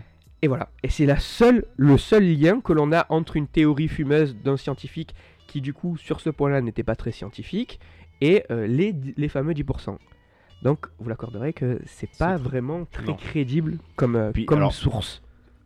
Tu en as parlé, mais tu, tu disais, euh, parce que moi j'écoute ta chronique, La tête dans le cerveau, Radio Grenouille, moi je vous le conseille, vraiment, c'est c'est kiffant. Euh, c'est de la bonne vulgarisation. Tu en parlais, tu disais que ça serait complètement ridicule qu'on qu'on puisse vivre avec un truc qui fonctionne qu'à 10% de, de sa totalité pendant tant d'années. En gros, euh, voilà, c'est comme si tu, tu, tu te, tu te- on se crèverait à, voilà, on ne garderait pas un truc qui fonctionne qu'à 10%. C'est comme si un, un patron gardait un employé qui travaillait qu'à 10% pendant des années. Ouais, mais c'est- vrai que tu serais tr- très vite limité. Mais peut-être que avant vraiment de rentrer dans ces détails, de voir que euh, il y a plutôt des preuves qui contredisent cette idée, parce que c'est pas juste qu'il y a Mon des... oncle. Non, Non, mais, mais derrière, derrière ce- cette histoire de William James qui aurait théorisé ça, ben, il y en a d'autres, il y a d'autres origines possibles. Et une autre origine possible, on la doit à un mec qui, est- qui est un peu connu, je sais pas si vous en avez entendu parler, c'est euh, Albert Einstein. Je connais pas. Euh, J'ai un, vu, faire la grimace. c'est un, un- un- un C'est un petit, plaisantin. petit physicien euh, qui est ouais, Pas du tout révolutionné. suisse, euh, allemand, euh, qui allait aux États-Unis, enfin quelque chose par là. Et, et en fait, c'était un jour lors d'une conférence euh, face à des journalistes, il y a un des journalistes qui demande à, à Einstein comment est-ce qu'il arrivait à appréhender le monde de cette façon aussi différente. Et là, Einstein, au calme, qui lui répond euh, ben, En fait, euh, j'arrive à tirer euh, partie de mon cerveau au-delà des 10% habituels que ce que peuvent faire les humains. Putain, il rigolait. a dit des bullshit. Ou alors il rigolait. Ouais, sa- Ouais. sa- sauf qu'en fait, sauf qu'en fait, effectivement, on peut se demander, ok, et pourquoi, comment? Alors, la premier truc, le premier truc qu'on peut dire, le gros sauf que, ben, le sauf que, on retrouve pas vraiment de traces de cette interview. C'est-à-dire que personne, d'accord. nulle part. C'est plus un bruit qui court. Alors que euh, c'était en quelle année? C'était enregistré à l'époque Ah, encore déjà. je- mais en tout cas, c'est un bruit, tu vois, et euh, c'est quand même repris assez souvent que le mythe viendrait de lui. Donc premièrement, il n'y a pas de traces. Deuxièmement, même si ça a vraiment eu lieu, connaissant le personnage, il aurait très bien pu le délirer, et le journaliste en face aurait très bien pu prendre c'est tout ce que tu la, réponse 100%. Il comme aurait quelque fait chose. tirer la langue. ça aurait été plus simple, au moins c'était. Mais là, il a fait plus tard tirer la langue. Oui, oui. Et le troisième truc, même s'il a vraiment dit, même si c'était pas de l'humour, bah, c'est pas parce que euh, tu es que- super calé en physique qu'obligatoirement tu es euh, un mec qui sait tout sur tout. Et donc ça aurait là aussi. Il est vexé en tant que neurophysicien. Mais non, mais non Pas parce que tu connais E égale MC2, tu vas nous, tu, tu as arrêté de nous casser les couilles maintenant. Donc le cerveau, c'est mon domaine. Mais, mais ça, ça, ça aurait aucune valeur. Mais là Ouais, aussi, donc façon, On le découvrira parce que tout ce qu'il a dit, on le découvre 50 ans après. Donc on le découvrira dans, dans, dans, dans, dans je sais pas combien d'années. ouais, non, sauf que là, s'il a vraiment 50 ans dit ça, c'est des conneries. Ouais. Ouais, clairement, c'est pas la constante cosmologique d'Einstein qui est vraiment ça. Mais bon, là, c'est vraiment des conneries. Mais à côté de ça, oui, il y a plein d'autres plein d'autres idées. C'est un bruit qui court. C'est un bruit qui court. Ouais. Mais à côté de ces histoires qui sont reliées à des personnages, il y a aussi des découvertes des faits scientifiques où on peut se demander est-ce que c'est vraiment euh, ce que la, la recherche scientifique a montré qui a pu déterminer ça ou est-ce que c'est une mauvaise interprétation de ces résultats de la recherche? Je vais vous citer juste euh, deux exemples. Il y a un mec qui est au début aussi euh, du, 20e siècle qui a fait euh, des expériences extrêmement simples. Ce mec s'appelle Karl Ashley. Et lui, ce qu'il cherchait, c'était où dans le cerveau se trouvait la zone qui permettait de faire la mémoire et les apprentissages. Donc il travaillait Le avec... disque dur. Ouais, mais... enfin, le disque dur, oui. Voilà, ce qui permet d'imprégner de nouveaux apprentissages. Apprentissage, c'est le processeur. Oui, mais c'est les deux, l'interaction, parce qu'il faut que tu gardes une trace Oui, aussi. C'est vrai. Et, et donc, du coup, qu'est-ce qu'il fait pour, euh, pour déterminer ça? Il prend le cerveau de souris, de rat, et il fait des trous à la surface. Parce qu'il pensait que c'était au niveau de la surface, au niveau de ce qu'on appelle le cortex cérébral. Et donc, il fait des trous à différents endroits de différentes souris, et il leur fait passer des tests de mémoire. Son idée, c'est quoi? Si jamais la souris, le rat, il arrive plus, il arrive pas à apprendre quelque chose, C'est que c'est le bon ben, trou. c'est- effectivement, il a levé la partie du cerveau qui servait à ça. Attends, mais euh, les trous, il faisait juste des trous et Ouais. il s'est dit, genre, juste en faisant un trou, j'enlève la bonne il, partie. il a enlevé, Ben- il l'occipit, le. le- Il, il- il lève un morceau du crâne et après il enlève un morceau du cerveau. Ah, d'accord. Oui. Il fait du cerveau une espèce de gruyère. de- C'est ça. Mais en fait, donc tu as différentes souris et il enlève à chacune des endroits différents. Différent, bien Et c'est comme ça qu'il essaye de dire, ok, bon, celle-là, elle a pas réussi, donc du coup, c'est cette partie-là qui doit servir à la mémoire. Donc le mec, qu'est-ce qu'il fait? Il fait ça et il le fait pendant quelque chose comme 30 ans. Et qu'est-ce qu'il trouve Ça fait 10 milliards de souris tuées pour rien. qu'il a, il a trouvé quoi Chibre Rien et- du tout Il trouve rien du tout. D'accord. Il- en fait, il trouve et il finit par dire que peu importe la localisation euh, de cette lésion, non, les souris, elles arrivent quand même à réussir les tests de mémoire. Donc pour lui, ben, C'est pas dans le cerveau. non, la surface du cortex, en fait, ben, elle n'est pas spécialisée. Mais alors, qu'est-ce qu'il leur faisait aux souris? Enfin, Ça leur faisait quoi aux Ben, souris? on peut se demander comment ça se fait et pourquoi. Mais en fait, ça a été démontré facilement après. C'est pas que euh, la surface du cerveau, elle n'est pas euh, définie, elle n'est pas spécialisée. Au contraire, ça sera très vite montré. Mais en fait, c'est peut-être juste que le test de mémoire qu'il leur faisait faire, il était trop simple. Ah. Et que même sous-estimait la, la et, et bestiole. que même, même avec un morceau de cerveau en moins, ben, tu arrivais quand même à le faire. Et ouais. Et donc, de cette mauvaise interprétation de dire cette surface du cerveau, elle n'est pas spécialisée, tu dis que pff, ben, si on enlève des morceaux, qu'on arrive quand même à faire quelque chose, c'est qu'il y a des morceaux qui servent à rien. Et du coup, les 30 des ans qui morceaux. suivent, il en a enlevé des plus gros morceaux. Et, et ouais, quand il enlève des plus gros morceaux, ça fait plus ou moins de dégâts. Mais, mais ça pourrait venir de là. Il y a autre chose, une découverte qui est beaucoup plus récente. À côté des neurones, ces cellules que l'on connaît du système nerveux, ben, il y a plein d'autres cellules. Avant, on pensait que ces neurones, ils étaient fixés dans une espèce de glu, une espèce de mélasse qui Comment ça, permettait. déjà? C'est la glie. Ah non, je La connais glie. C'est c'est comme ça que, en fait, on pensait que ces neurones, ils étaient maintenus en place dans une espèce de glu. Sauf qu'en fait, il s'avère que cette glu, c'est des cellules. Ça s'appelle des cellules gliales. Et l'idée que on n'utiliserait qu'une partie de son cerveau, ben, ça serait l'utilisation seulement de ces neurones, alors qu'à côté, il y a plein d'autres cellules qui servent à quelque chose. Et ça pourrait venir de cette mauvaise interprétation, de cette mauvaise interprétation là. Mais peu importe la mauvaise interprétation, ce qui est sûr, c'est que les scientifiques, ils ont jamais montré qu'on n'utilisait qu'une partie de son cerveau. Et en plus, ils ont jamais parlé de 10%. Et c'est ce que tu disais, derrière ces origines plus ou moins foireuses, tu peux te demander, est-ce que au contraire, il y a des preuves qui montrent que ben, on n'utilise pas 10% de son cerveau, mais on utilise bien 100% de son cerveau Et une des explications, c'est juste revenir à la base de l'évolution. C'est l'idée de euh, l'évolution, ça, je fais une digression euh, légère, l'évolution, ça euh, marche notamment grâce à des mutations génétiques. Quelque part dans ton ADN, tu vas avoir une mutation qui peut permettre de développer une nouvelle caractéristique. Et cette nouvelle caractéristique, elle est soumise à ce qu'on appelle la loi de la sélection naturelle. Si elle t'apporte un plus, qu'elle te permet de mieux survivre, de mieux te reproduire, ben, elle sera disséminée dans la population. A l'inverse, si elle est plutôt négative ou neutre, elle va disparaître. Le cerveau, c'est quelque chose qui pèse entre 1 et 2% du poids du corps. Le cerveau, à lui seul, il pompe 20% de l'énergie du corps. Pensez Ouais, c'est que- énorme. hein. un organe qui pompe 20% de l'énergie du corps et qui ne fonctionnerait qu'à 10% de son rendement aurait pu être conservé sur les milliers d'années de l'évolution humaine. euh, C'est là aussi, c'est un peu Ouais, foireux. C'est un peu, c'est un peu foireux. Et, et même en allant plus loin, il y a plein plein d'études. Euh, peu importe ce que tu mesures, que ce soit le courant électrique, le- les champs magnétiques, le fonctionnement. Donc, peu importe l'outil que tu utilises, aucune étude n'a montré qu'il y avait une partie du cerveau qui ne servait à rien ou qui était totalement silencieuse. Donc euh, bah, c'est là que j'en viens à la conclusion de dire que bah, je suis désolé de casser tous les mythes. On se transformera pas en clé USB. Et sa mère. Brainac. C'est ça, ben, effectivement, on utilise 100% de son cerveau. Ben, c'est déjà pas mal puisqu'on arrive quand même à faire. Voilà, et par Des contre, ceux qui, sont, plutôt ceux- sympas. ceux qui sont ultra doués, c'est 110, 120. Non, non, non, Non, tu es- c'est tu es 100. limité. 100% c'est déjà tout, tout ton cerveau. C'est juste qu'il l'utilise différemment, je pense. Et là, on peut rentrer Pour en effectivement. revenir à mon oncle. Vas-y. Euh, co- non, mais parce que.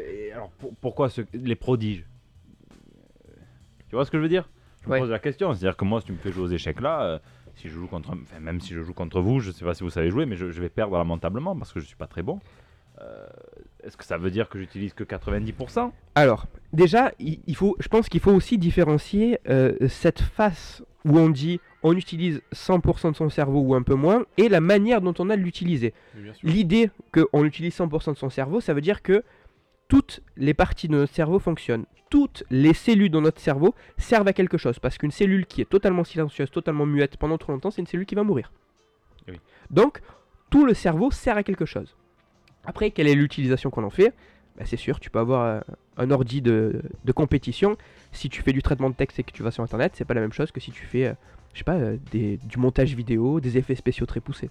Voilà. Ouais, le cerveau, c'est un muscle. C'est-à-dire que si on l'entraîne à faire certains trucs, C'est alors il va Le facilement le faire. l'idée que Alors, je euh, pas que c'est un muscle. hein. non oui mais, mais c'est- cette Tu viens de idée le dire, connard.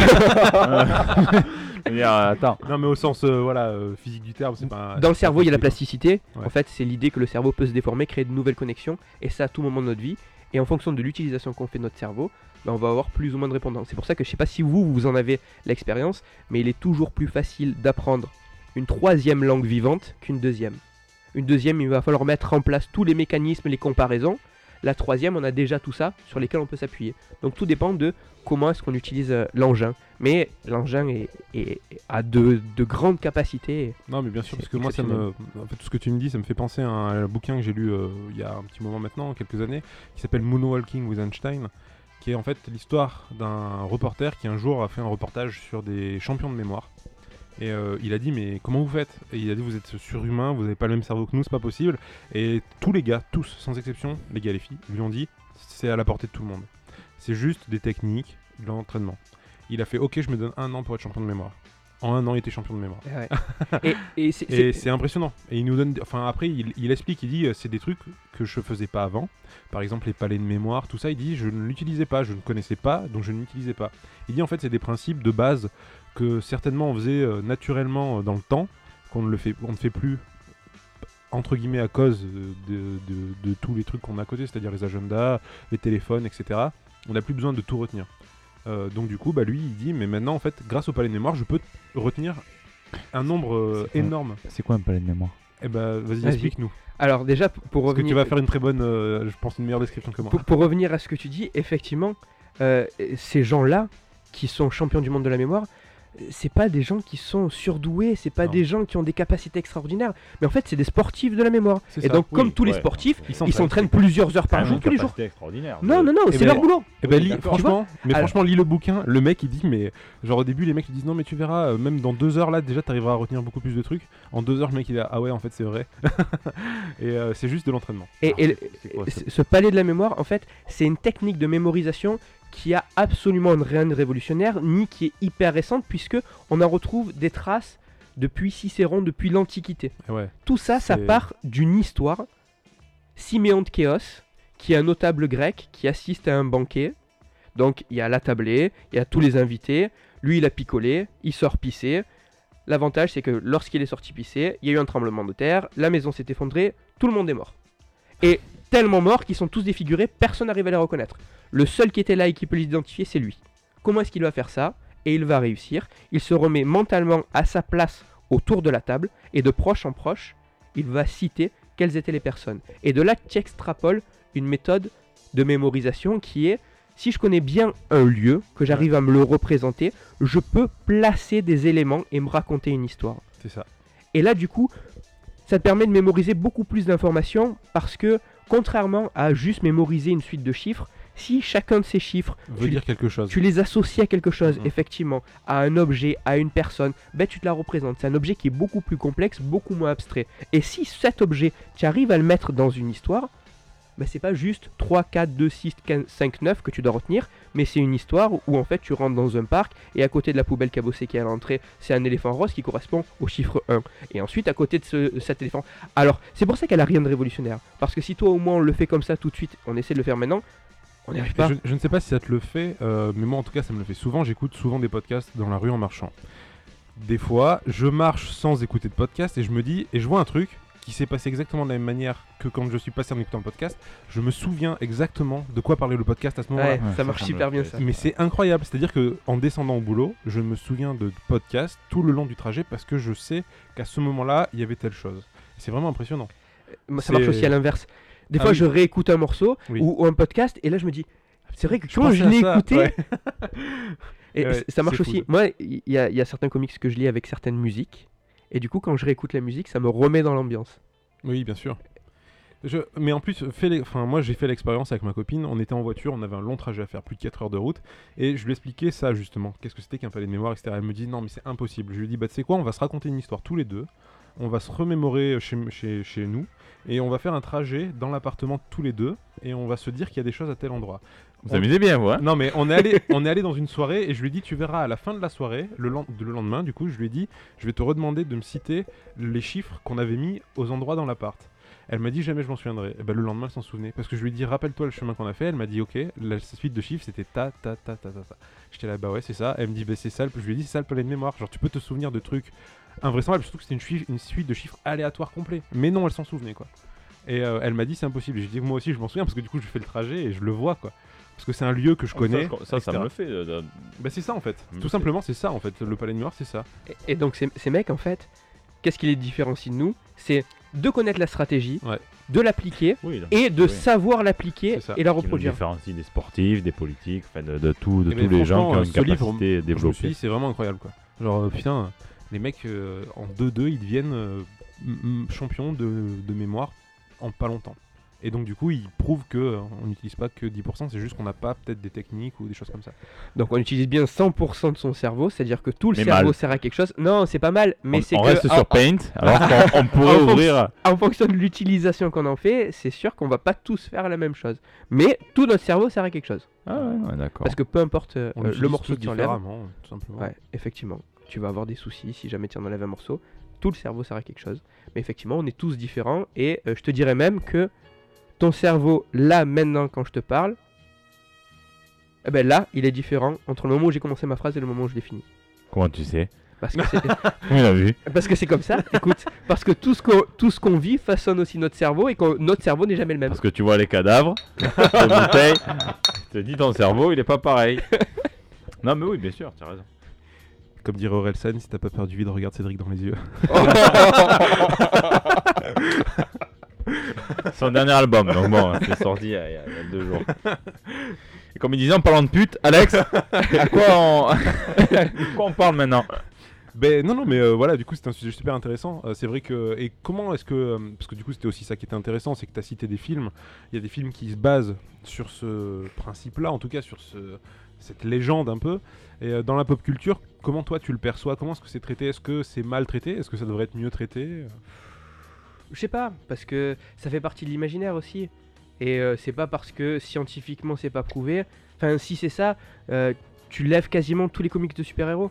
Et c'est pas parce que euh, c'est maltraité, parce que ça se base pas sur des faits scientifiques que ça doit pas faire partie de l'imaginaire. Est-ce que c'est pas des gros geeks? Les mecs qui font ça. Je sais pas. Bah, En tout cas, je sais que euh, quand, quand, euh, quand Besson a développé Lucie, le mec, avant la sortie, faisait le tour des plateaux de télé et disait clairement qu'il savait que son film se basait sur une connerie scientifique. Mais qui. il- Oui. Il jouait avec, ben oui. Ouais, mais même les mecs, est-ce C'est l'histoire. est-ce que c'est pas l'espoir qui leur faisait dire ça quoi? Putain, on n'a pas Mais en débloqué fait, tout, moi- on, peut voler, on peut, on peut, on peut faire de la télékinésie, on peut. un des Ouais. trucs, parce que moi, euh, ok, effectivement, si on vole, etc., c'est vraiment intéressant, mais moi, je- j'ai du mal à me dire que c'est le cerveau qui va me faire voler un jour. Euh, Ouais, c'est vrai, c'est les ailes. Non, mais par exemple, cape, moi, un, un des trucs que je trouve super intéressant et qui vraiment me passionne, c'est est-ce qu'un jour, on va pouvoir transférer le cerveau d'un humain dans une machine? Et dans une machine, c'est-à-dire, par exemple, le transférer sur un, un ordinateur et qui puisse, comme une intelligence artificielle, On se va pas faire développer. l'inverse. De quoi? Transférer un ordinateur. Dans un corps humain? Ouais, voilà. Bah, en fait, non. Parce que moi, je le vois plutôt dans le, dans le sens où euh, mon corps va forcément finir par, euh, par décrépir. ouais. Ça a déjà commencé, regarde-toi. Hein. non mais. Enfin. Et est-ce qu'il y aurait pas moyen de le, tu vois, de le poser, poser tout ce que j'ai en tête sur un disque dur Mais euh, alors. Sauvegarde sur un serveur. Euh, mais, et, mais qui puisse continuer ça, à... à, à continuer Ouais. à, à progresser, que tu, Ouais. tu Oui, sois immortel. ouais, ouais, comme dans les, comme dans les, les- les comics. Ah bah oui, mais, ça- s'appelle le transhumanisme. Ah bah, Bah, je sais, Iron c'est Man, pour ça que ça Iron. Man, Et- en ce moment, c'est et- ce qu'il c'est ce qu'il fait.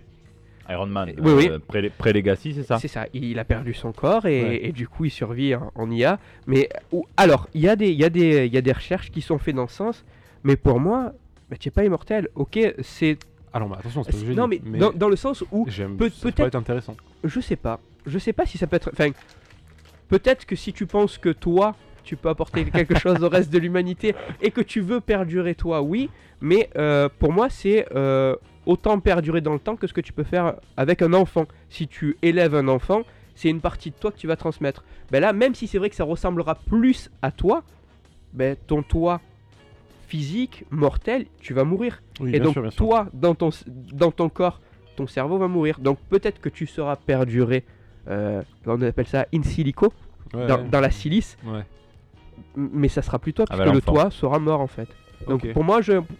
Ok, ben c'est bien de... Parce que moi, c'est des théories qui- que je trouve intéressantes, parce que je me dis, mais attends, si un jour euh, on arrive du coup à. Parce que, en fait, euh, ça me fait penser même à la BD Zornirna, c'est-à-dire qu'il y aurait plusieurs personnes dans un seul et même ordi, voir comment eux ils communiquent, etc. Alors, dans un c'est dans des corps, mais. euh, Comment, enfin, comment ça se passerait si jamais on arrivait à le faire et comment dit. est-ce que voilà je, sais- je ne sais pas je, en fait ça m'intéresse vraiment parce que je me dis ah en fait c'est que des données quoi Euh, c'est des impulsions électriques hein, euh, Mais- et pour l'instant les ordinateurs sont pas capables mais est-ce qu'un jour ils seront capables et si c'est si ça arrive comment ça va se passer Mais l'intelligence artificielle, ça fait peur à énormément de personnes.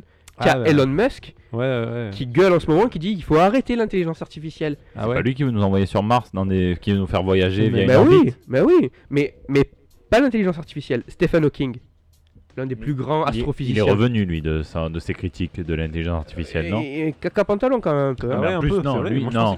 Lui, mais Non, tu sais non, pourquoi lui Parce qu'il a une vision de lui, c'est un astrono, un, Un, un- un astrophysicien. un astrophysicien. Donc lui, quand il parle de la peur de l'intelligence artificielle, il parle à 20 millions d'années de recul. Oui, Il en a peur, pas dans l'immédiat, il en a peur dans des milliards d'années.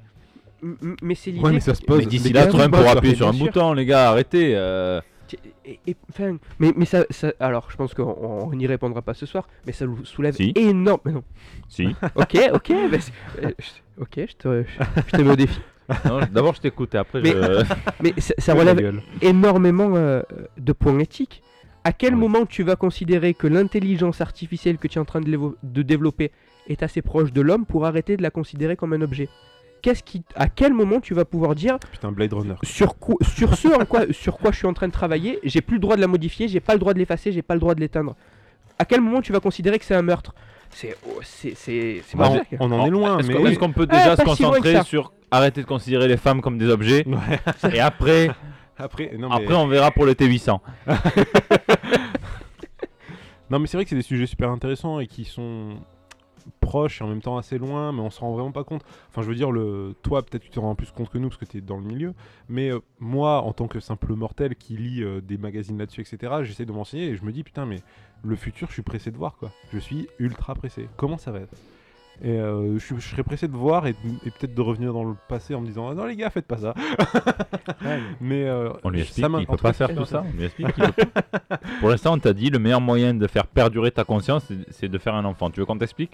Non ça va merci Bon. J'ai pas dit de faire un enfant. J'ai dit d'élever. Ah, bah tu Ah. peux adopter aussi. Bon. Mais pour en faire un petit génie qui passera 10 ans les trucs pour avoir oui, Mais et- ce sera mort parce qu'il pas. dépressif et peut-être finir, sûrement se suicider après. mal, mal. Euh, ouais, non, c'est Qui n'aura jamais existé. Bon, bah, Mais en voilà. tout cas, ouais, merci pour cette chronique, c'était vraiment super intéressant. Et moi, voilà, c'est des sujets sur lesquels j'aimerais qu'on revienne un de ces jours, donc euh, peut-être que je te réinviterai pour parler de ça. Avec plaisir. Euh, bah, en tout cas, merci. Est-ce que tu nous as prévu un petit morceau de musique? Je crois bien. oui, c'est ça.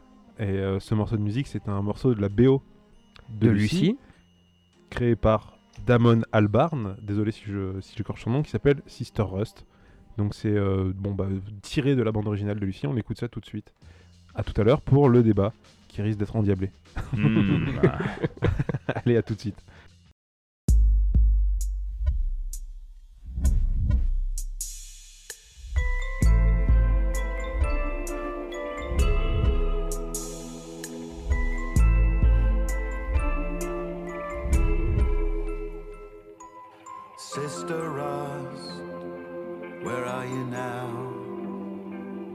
Met you over Rocky Mountains, feeling blue, waiting for a last frame to walk through all together. But when you closed your eyes, it was then I realized. You were so far away. There was nothing I could do to stop you feeling blue anyway.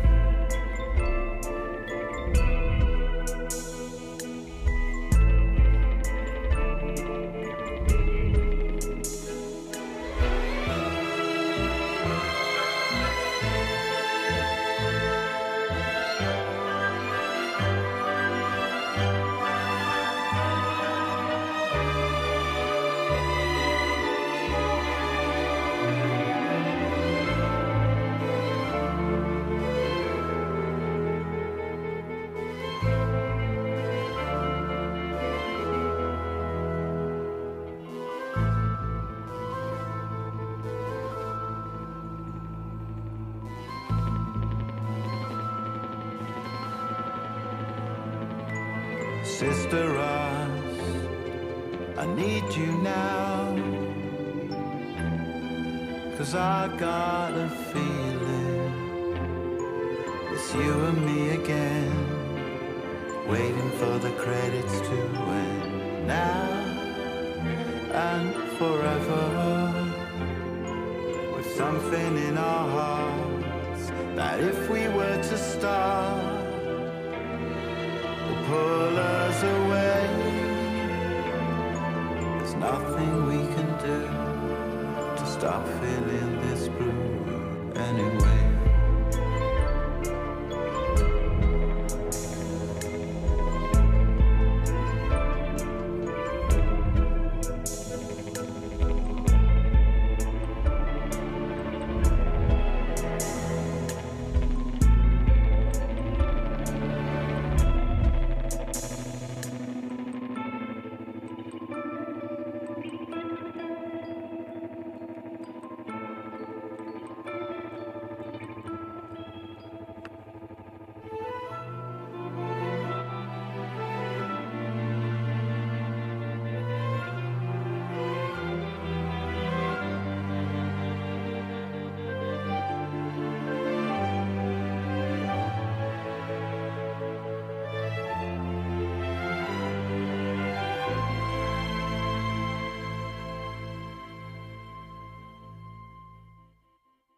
Eh bien, merci pour ce petit morceau. Euh, C'était sympa de se remémorer ce mauvais film. Mauvais film. Le 2 est en préparation. Non, c'est vrai. Ah bah oui. Et Qu'est-ce qu'ils vont dire Ah bah j'en sais rien. Elle va se transformer en disque dur cette Ah, je fois-ci sais pas, ils vont peut-être brancher la clé USB. Oh punaise. Oh oui. Et donc tu, tu parlais de mémoire qui était dans la machine. Peut-être que c'est la suite. On l'appellera Western Personne. Digital. Bon, et ben on va passer maintenant à la nouvelle partie. Enfin, nouvelle partie, non, c'est une partie qui bouge tout le temps. Cette fois-ci, ce sera un débat. Euh, le débat va s'articuler autour de est-ce que le Joker est vraiment mort à la fin de The Killing Joke Toi, le ouais. spécialiste des comics donc, tu vas bah, nous pas remettre un peu euh, ce comics dans. Voilà, qu'est-ce que qu'est-ce que c'est que, The Killing Joke? The Killing Joke, c'est une œuvre euh, absolument euh, qui est dite incontournable du Joker et de Batman. hein, donc dans la mythologie de Batman, c'est sorti en 88, pile entre trois œuvres qu'on dit euh, séminales dans la noirceur, dans le- l'espèce de- d'assombrissement de Batman. Donc j'ai nommé euh, en 86 The Dar- The Dark Knight Returns, 88 euh, The Killing Joke et euh, 89 donc Grant Morrison qui sort son, euh, son Batman Arkham Asylum donc trois œuvres qui ont contribué à noircir le, le- le Chevalier Noir. Euh, ce qui frappe dans, euh, dans Arkham Asylum, c'est euh, il faut pas plus de 46 pages à Alan Moore pour dire ce qu'il a à dire. 46 pages, 46 pages, c'est donc le nombre de pages du comics. c'est ça. Punaise. 46 pages, donc c'est euh, une tu... Enfin, mais ça, c'est ce qu'Alan Moore fait. Moi, moi j'ai toujours dit, si vous voulez comprendre le génie d'Alan Moore, oubliez, enfin, oubliez, n'oubliez pas, mais Watchmen, c'est très bien, mais si vous voulez quelque chose de plus abordable, vous lisez son, son Swamp Thing, simplement. Donc là, récemment, pour Jérusalem, il savait pas trop ce qu'il allait dire quoi. Ça, il a mis 12 ans à l'écrire. Je, je m'attendais pas à ça. moi, j'ai jamais pu le lire parce que c'est il y a pas d'image, donc je, je comprends pas. Je comprends pas quand il y a pas d'image. Mais euh, non, euh, ça explore donc la relation. Le thème central, c'est la relation entre Batman et le Joker. Euh, c'est une histoire et en même temps sur un fond d'origine du Joker. Donc on raconte comment le Joker, il y a un Joker qui se mélange à Red Hood. Enfin voilà. Euh, c'est une œuvre qui a fait controverse aux États-Unis, en France aussi, qui a, qui a- parce qu'il y a un traitement de, de Barbara Gordon qui est. euh, certains ont dit hein, la fameuse, euh, tu sais, la fameuse femme dans le frigo, quoi. Donc la femme qui est utilisée pour atteindre l'homme. En l'occurrence, là, la fille qui est utilisée pour atteindre le père, puisqu'elle va se faire tirer dessus par, par le Joker Entre autres. entre autres. Euh, elle va se faire aussi euh, violer par le. Enfin, Hmm. voilà, c'est tout sous-entendu. C'est ça le problème. Et c'est pour ça qu'il y a un débat dans cette- sur cette œuvre. Bon, tirer dessus, c'est sûr et certain. Il lui tire dessus au niveau de la. De la, la, la, Moelle épinière. la- la- la- Colonne la base de la, de la colonne vertébrale, la moelle épinière, donc elle finit dans un fauteuil roulant, oracle, etc. Charles Xavier. Et euh, Sans les pouvoirs. sans les pouvoirs. Et euh, donc le truc, c'est que après il montre des photos à son père et on la voit nue dans des positions suggestives, mais pas trop, mais assez suggestives pour qu'on se pose la question est-ce qu'il a violé Voilà, Mais qui ça, le Joker? Le Joker Oui. Ah oui. et, euh, et son gang. Et euh, donc voilà, tout ça soi-disant pour rendre fou Gordon. Rendre fou Gordon, Batman qui, qui, qui est rendu fou aussi, et Batman qui est très, euh, très philosophique, qui s'interroge. euh, où est-ce qu'on va? Euh, Tu vois, c'est comme quand ta meuf elle te dit faut qu'on parle. Ben là, Batman, c'est euh, la meuf qui te dit, ou le mec qui te dit faut qu'on parle. Et euh, voilà, où est-ce qu'on va? Est-ce qu'on a vraiment besoin de continuer à- Est-ce qu'un de nous deux va vraiment devoir mourir? Euh, C'est ça, euh, The Killing Joke. Et donc, le, le- c'est pour ça que j'aime bien la traduction qu'on a fait, je ne sais plus quel, quel éditeur, mais Rire et Mourir, c'est ça qui est intéressant, puisqu'à la fin, Delcourt. Delcourt, puisqu'à la fin, on voit le Joker qui raconte une blague à Batman. Vous voulez peut-être savoir la, la- la blague? Vas-y, c'est parti.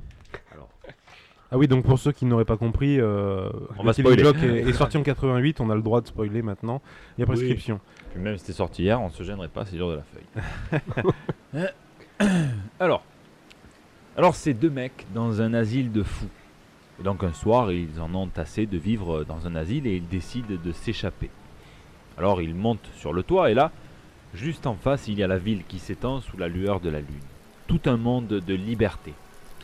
Le premier type saute sur l'immeuble d'en face, à l'aise. Mais son copain, son copain a la trouille. Il a la trouille de tomber.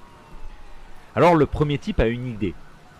Il dit à l'autre, regarde, j'ai ma lampe torche, je vais l'allumer entre les deux immeubles et tu n'auras qu'à marcher sur le rayon.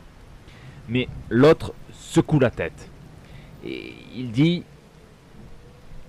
il dit, tu me prends pour un fou quoi. Tu vas l'éteindre quand je serai à mi-chemin. Et là, il y a un petit silence. Le Joker qui rigole. Pardon. Excuse-moi, vraiment. Et Batman qui sourit. Le sourire de Batman. Batman qui rigole. On est sur la 1, 2, 3, 4ème case sur, euh, sur 9. Les deux qui rigolent. Batman qui pose les mains sur les épaules du Joker, comme quand tu rigoles avec un pote pour vraiment. Les deux qui rigolent. les sirènes de police qui arrivent au loin. Un espèce de zoom qui se rapproche sur l'action, sur, euh, sur le sol, il est en train de pleuvoir. On voit plus les mains de Batman. Les sirènes continuent, le rire s'arrête. Les sirènes s'arrêtent. Et on voit juste la pluie. Qu'est-ce qui se passe? Et donc ça s'arrête là? Ça s'arrête là. Aïe aïe aïe. Qu'est-ce qui se passe Alan Moore a toujours été mystérieux, Brian Bolland a toujours été mystérieux puisqu'il a même dévoilé euh, les pages du script et c'est pas clair. euh, Alan Moore ne dit pas le Joker meurt, euh, ou le Joker vit, ou Batman. Qu'est-ce qui se passe Est-ce que, est que la police arrive, amène le Joker en prison Est-ce que la police et les pompiers arrivent, les pompiers mènent le Joker à la morgue et la police mène Batman en prison? Pardon. Est-ce Qu'est-ce qui se passe? On sait pas. Mais il y a plein d'hypothèses qui, qui- Et en même temps, est-ce que c'est vraiment une question qu'on doit se poser? Voilà, là je demande à, à Christophe. Euh, Voilà, qu'est-ce qui se passe, Christophe? Ah, Qu'est-ce que t'en penses en tout cas? Non, qu'est-ce qui se passe, Christophe? Alors, comme tout à l'heure, je dois avoir une réponse catégorique comme Oui. celle que tu devais donner tout à l'heure et que tu as oublié de donner. Ah, c'est Ah vrai. oui, ok. Euh, ok, d'accord. Euh, alors, ce qui est sympa, c'est que tu, tu l'as peut-être pas dit, mais Batman continue à rire alors que le Joker, lui, il a arrêté. Non. Oui. Regarde. Il n'y en a plus qu'un de C'est diri. sûr que tu confonds pas avec les sirènes de police Non. Je crois que c'est le rire de Batman. Il n'y a pas de sirène de police alors? Non. Le rire de Batman, c'est hé hé. Je suis pas d'accord. je ne suis pas d'accord. Il y a bataille autour du bouquin. Ok, ok, effectivement. Bim le scientifique Et non, il y a... mais, mais je comprends que ça porte à erreur. Ouais, ouais. Parce que Ça tu- porte à erreur. Batman en fait rigole en bulle. Ouais. Euh, il rigole un petit, il rigole euh, à mi-chemin là, il est en train de rigoler euh, dans, donc dans la 1, 2, 3, 4, 5ème case. Mais on voit la sirène qui commence, il y a une espèce de continuité de case. Mais attends, on va laisser Alors. juger Alex. Alex, Alors, le rire de Batman. Juste pour me défendre, tu vois que le Batman, le, Cherche effectivement, les sirènes partent dans la continuité de la bouche de Batman en fait. Oui, mais on voit très bien la, police mais qui c'est arrive. Vrai, mais c'est vrai que c'est c'est bien les, les sirènes qui arrivent. Bien essayé. Bah ouais, j'ai essayé, écoute. Non, mais je comprends que c'est. je Mais oui, mais du coup, mais du coup, ça pose vraiment, ça pose vraiment question de savoir ce qui s'est passé. Et euh, la question est de te poser aussi de, est-ce que euh, on doit se poser la question? Alors, Ouais. si- Ça, je suis bien d'accord. Parce qu'en fait, à quoi sert The Killing Joke? Moi, The Killing Joke, je l'ai toujours vu comme une espèce d'œuvre euh, qui, qui- Tout le monde dit, ouais, mais c'est Gordon. Enfin, tout le monde dit. Certains disent, c'est, c'est, c'est pour emmerder Gordon que Batman fait ça. Non, moi, que le Joker fait ça. Moi, je pense que le Joker, et c'est pour ça qu'il se, il se, il a recours à des méthodes qui sont très crasseuses comparées à ce qu'il fait d'habitude. Mais tout prend sens quand tu lis The Killing Joke en te disant que le Joker, il veut atteindre Batman. Le seul qu'il veut faire euh, péter les plombs, qu'il veut faire basculer, c'est Batman. Oui, C'est pour ça qu'il se résout à des espèces de trucs très vils avec Gordon, euh, donc avec sa fille, même avec Gordon, qui a, il lui met un collier, il le Il traite comme poil. un, comme un chien, il a poil, il est humilié, il est nu. Euh, je pense que tout ça est fait pour attirer l'œil de Batman. La preuve, il lui envoie une carte d'invitation. Euh, c'est Harvey Bullock qui lui donne, qui allume le bat signal, il lui envoie une carte. Batman n'arrive pas à trouver le Joker. Et euh, le Joker lui envoie une carte euh, d'invitation. Donc c'est bien qu'il veut, il que Batman rentre dans la danse un jour ou l'autre. Si c'était juste pour rendre fou le, commissaire Gordon, il y serait arrivé déjà, puisqu'il il a enlevé sa fille, il a fait des trucs à sa fille, on sait pas quoi, mais ça implique forcément des sévices sexuels. Donc l'objectif est rempli. C'est marrant parce que je reviens sur le découpage des cases euh, dont vous parlez tout à l'heure. Moi, le truc qui me, qui me vient tout de suite à l'esprit, c'est que sur euh, les trois cases de la fin, parce qu'il faut savoir que ça a été découpé en moule à hein, comme on dit en bande dessinée, c'est-à-dire qu'il y a 9 cases, 3 par 3. euh, donc c'est vraiment euh, le moule à classique. Et en fait, sur la troisième case, enfin sur la dernière ligne du coup de case, on voit un zoom sur les pieds de Batman et du Joker avec encore les sirènes alors qu'on on ne les entend plus rigoler. La case du milieu zoom encore un peu plus, on ne voit plus les pieds, il n'y a plus de sirènes.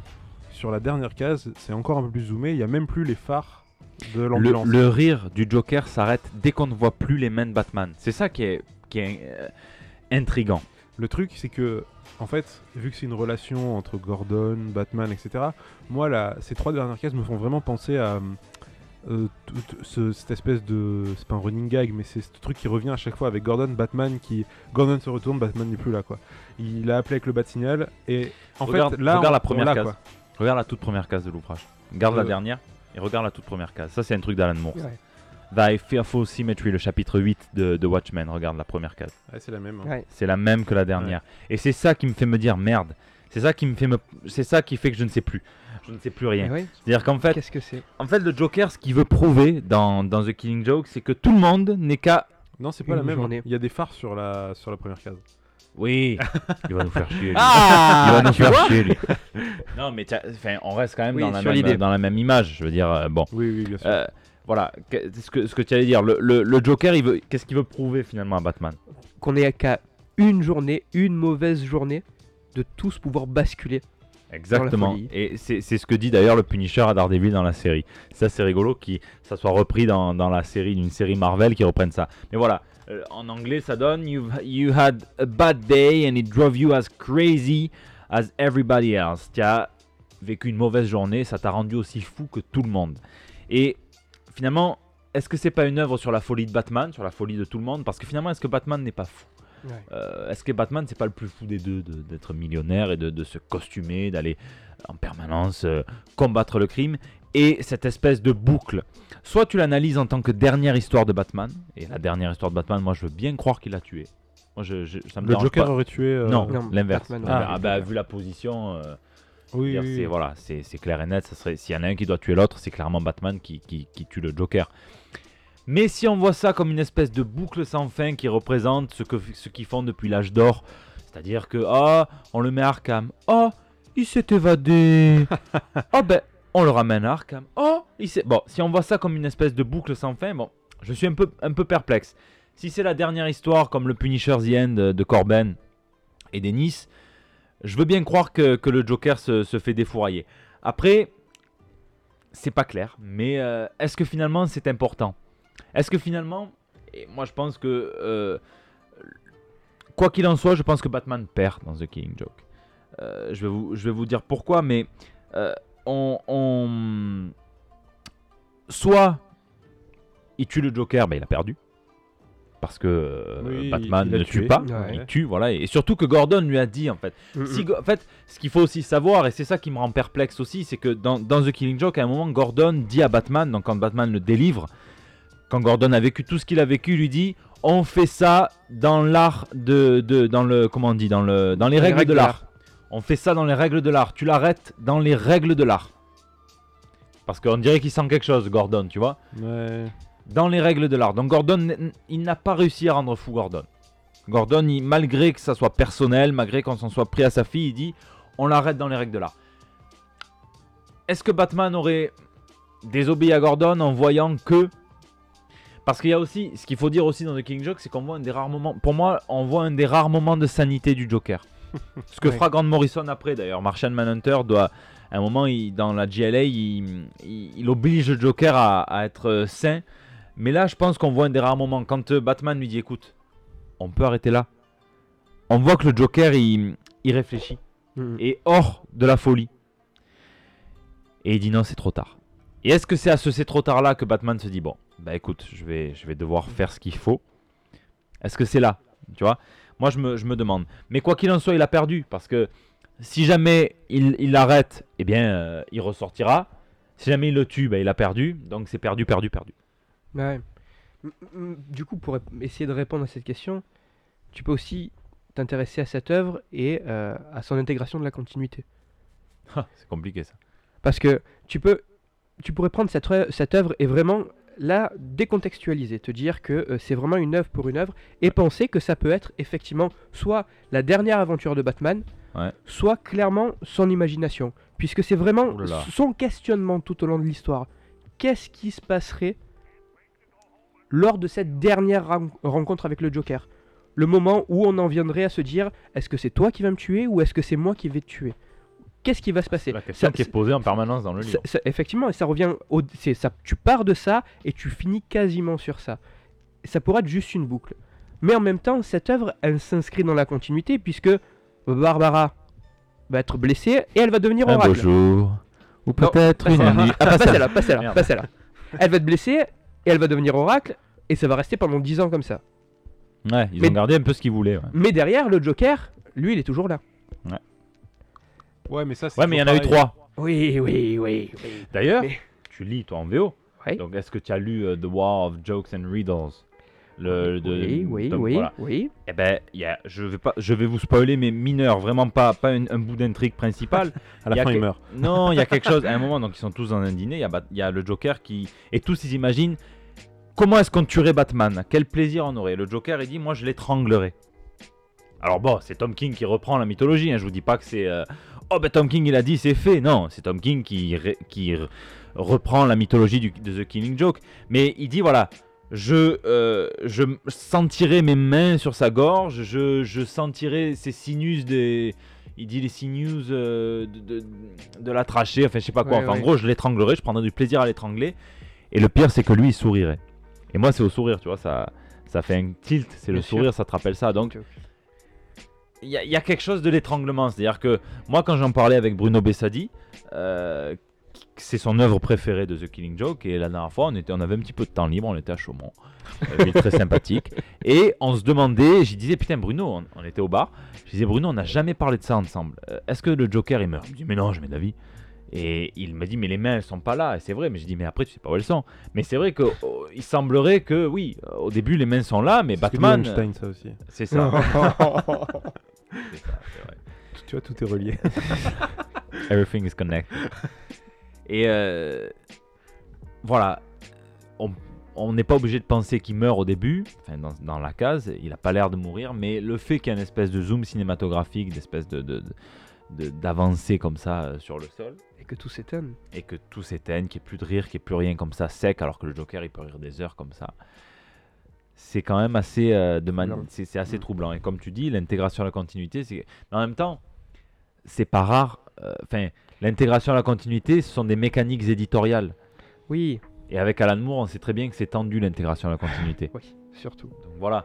Donc moi je pense que ces 46 pages, je pense qu'elles tiennent seules dans une espèce de, de, de, de- espèce de, de pamphlet euh, philosophique sur, sur la relation du Joker et de Ouais. Batman. Après, ils ont jugé bon de garder que euh, euh, Barbara Gordon s'était fait tirer dessus. D'ailleurs, c'est encore euh, The Killing Joke. est- Enfin, pour Barbara Gordon, The Killing Joke est un élément de continuité principal. C'est-à-dire que même là, dans le Rebirth, on, on la voit repenser à ça, on la voit réouvrir au Joker, qui est habillé en espèce de touriste hawaïen avec un appareil photo autour du cou, un chapeau, qui lui tire dessus, on, on voit. Donc c'est resté séminal, qu'elle marche, qu'elle soit assise dans un fauteuil roulant, c'est resté quelque chose de, de canonique. Voilà, mais pas, pas pour le reste. Ou alors, euh, ils n'ont jamais eu la réponse parce qu'ils n'ont ils n'ont jamais réussi à la tirer d'Alan Moore, puisque d'ici Alan Moore ne se parle plus. Ou alors il est mort et il, il faut toujours un Joker face à un Batman. Et Et- donc c'est un autre Joker, Voilà. C'est vrai. Mais c'est ça qui est intéressant avec le mythe du Joker, c'est est-ce que le Joker c'est une personne ou est-ce que c'est un truc que Batman se met en tête et projette en train de dire que Batman il est fou Mais moi j'adorerais tellement qu'en fait le Joker ce soit Batman. Tu sais, à la Fight Club. Oh non, mais vous êtes fous, les Mais gars. ça serait, mais ça serait. Vous êtes fous. Mais- mais- Et alors, c'est qui le pingouin? Mais après, non, mais Non, que mais ce soit réellement. C'est c'est pas vraiment une psychose. C'est pas le mec qui est en train d'halluciner, qui est dans un asile et qui s'imagine tout ça. Mais que son pire ennemi en fait ce soit lui. Ouais, mais comment ils font pour s'affronter? Ben, Mais, ça fond Fight Club club. Fight Club Oui, mais je suis d'accord, Fight Club, mes amis. euh, Bat- Alors, Batman, il est taré. Bon, ben voilà, bah, d'accord, d'accord. Bah, allez-y. Vous aimez que des Superman, ils sont Non, tous, non, non, non, tous non. des cons. Et il a quand même peut-être un peu plus de profondeur, Batman. Mais est-ce qu'il est totalement sain? Mais c'est toi qui le disais. Ah, mais alors, mais alors, bah oui, mais c'est, oh, mais je suis d'accord avec toi, on peut se poser la question quand même. Le mec, euh, bon, mais le mec, est, le mec est Mais mort à Je l'intérieur. crois que c'est euh, Snyder et Capullo qui ont fait un des Jokers qui était super intéressant parce que du coup le Joker ça pouvait être à peu près n'importe qui. C'est même pas euh, qu'il pouvait être n'importe qui, c'est que le Joker, en fait, il était, euh, c'était un espèce de démon millénial. Ouais voilà. Euh, et ça qui- c'était super intéressant parce que du coup il pouvait Oui être non. dans n'importe qui. Je sais pas, oui, non, Ouais, Ouais. Oui non. Ouais. Toi non plus tu ne sais pas. non, je sais pas. Moi, je suis pas, je suis pas un, un ultra fan du, du run de Capullo et Snyder, mais euh, je, je l'aime bien, mais je suis pas là à le défendre. Euh, le Joker, ce qu'il faut, c'est sûr, c'est qu'il soit intemporel. Ouais. Voilà, Et- c'est et- ce qu'elle n'a pas compris les équipes de Suicide Squad. Euh, c'est ce qu'a bien compris. Non, mais attendez, je, tirer sur- c'est pas, c'est pas euh, outrancier. C'est, j'ai pas, j'ai- je porte T'as pas tué le mort. Oui, voilà, voilà, on est d'accord. hein, mais je fais pas ça pour tuer le mort. Moi, je suis pas. Je, je veux dire, le Joker en pimp marche très bien, mais dans 10 ans, nos enfants, dans 20 ans, nos enfants regarderont le Joker et diront. Ouais, bon, non, c'est pas celui-là. Par contre, ils regarderont, ils regarderont Jared Leto, ils regardent, euh, Heath Ledger. Ils regarderont Nicholson, ils se diront ah oui peut-être. Ouais. voilà. Oui même euh, même euh, Romero, hein, ils diront putain ouais, c'est le vrai clown. Bon. Là il y a de l'intemporalité, peut-être moins pour Romero, mais en tout cas euh, voilà. Donc c'est pour ça. Je suis pas moi je suis pas sûr que ce soit si intéressant Non. que ça. C'est un parti pris. C'est sûr qu'il fallait des couilles de la part de Snyder pour faire du Joker un espèce d'être une entité supernaturelle. Ah, moi j'ai trouvé que c'était un des Jokers les plus intéressants euh, que j'ai lu euh, depuis euh, longtemps. En même temps tu n'as pas lu The Killing Joke. mais si, en fait, en fait je l'ai lu, hein, j'en suis sûr maintenant, mais euh, j'avais complètement oublié la preuve que ça m'avait pas marqué. Alors que bon, il a marqué plein de gens, mais moi apparemment non. Donc ouais, non, non, moi c'est, en tout cas c'est, c'est vrai que c'est intéressant et euh, que j'avais pas en tout cas vu euh, ce sous-texte à l'époque. ouais mais après il faut plusieurs lectures au début. tu- Non, mais normal. je je suis d'accord qu'il faut, enfin, il faut que le Joker puisse rester intemporel, mais euh, aussi énigmatique. Oui. Avec toutes ces versions de son passé différentes, avec toutes ces versions de ses origines qui sont différentes, parce que, parce que lorsqu'il y a un Batman, il doit y avoir un Joker. Forcément, et puis c'est comme ça que ça marche depuis euh, bah, la création en tout cas du Joker. Et, et que ça va beaucoup plus loin qu'un simple antagoniste euh, qui le bien et le mal, mais aussi sur ce versant, euh, cette ligne qui est plutôt floue entre bah, cette folie et tout va bien, euh, c'est la réalité. Oh, vous me convaincrez pas avec le Joker, c'est Batman, l'alcool, c'est de l'eau. euh. non, vous me conviendrez pas comme ça, mais euh, euh, je, peux, je peux comprendre. Le, oui, quand, quand tu dis qu'il faut un Joker, il faut un Batman, je suis d'accord avec toi. Parce que c'est vraiment le Némésis, et là, pour le coup, c'est une œuvre qui explore le, le- le côté. la relation. la relation, voilà, en- complètement le, Némésis de, de- du Joker, le Némésis de Batman. Et Batman, enfin, c'est quand même fou, mais au début, même, c'est fou parce que tu dis, c'est des amoureux, quoi. Je veux dire, il, il rentre, il pose sa cape, il dit, il dit à Alfred, mais comment est-ce qu'on peut se haïr autant et connaître si peu l'un de l'autre? Dire, oh, mais calme-toi, Britney Spears. Euh, bon, mais en même temps, c'est vrai, c'est ça, quoi. Et c'est pour ça que c'est intéressant parce que Alan Moore, je pense qu'il s'en fout un peu de la continuité. Et je pense que lui, Ah il, a oui. posé son, il a posé son récit comme ça et s'est dit, voilà, ces 46 pages, elles tiennent seules debout. Mhm. Et c'est ça qui est intéressant.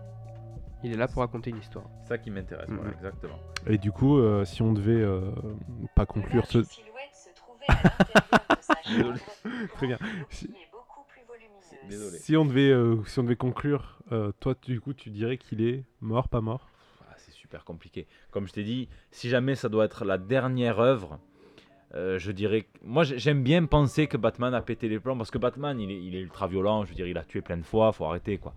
Euh, je, je, je veux dire, ça pour le coup, même c'est Sean Murphy que j'apprécie pas trop au scénario. euh, euh, dont j'apprécie pas trop forcément le scénario, mais qui dans euh, Batman White Knight pose la bonne question. Quoi. Je veux dire, c'est le Joker qui, qui dans la, première issue, ça commence par le Joker qui, va dire, s'amuse à se faire chasser dans Gotham City et qui dit à Batman qui s'amuse à passer sur les toits avec sa Batmobile et tout, qui dit putain, mais tu sais ce que ça peut faire un toit qui s'effondre sur les trucs? Donc, pour le coup, c'est le Joker qui a l'air un petit peu plus sain que, que, que Batman et c'est tout le principe de, de White Knight. Et là, pour le coup, je suis d'accord avec Murphy, quoi. Donc bon, mais ça après, c'est la grandiloquence des, des, des scénaristes. Euh, Excuse-moi, je digresse. Je vais essayer de répondre brièvement à ta question sans faire le politique à la con. Euh, si ça doit être son dernier récit, oui. S'il n'y avait pas eu la dernière case qui, qui, qui est exactement la boucle de la première, oui. Malheureusement, il y a eu cette dernière case. Je sais pas, mais je vois pas d'autre explication à l'arrêt du rire comme ça. Pourquoi le Joker d'un coup il s'arrête de rire quand on ne voit plus les mains de Batman? Ça, ça c'est fascinant comme question. Et toi Christophe?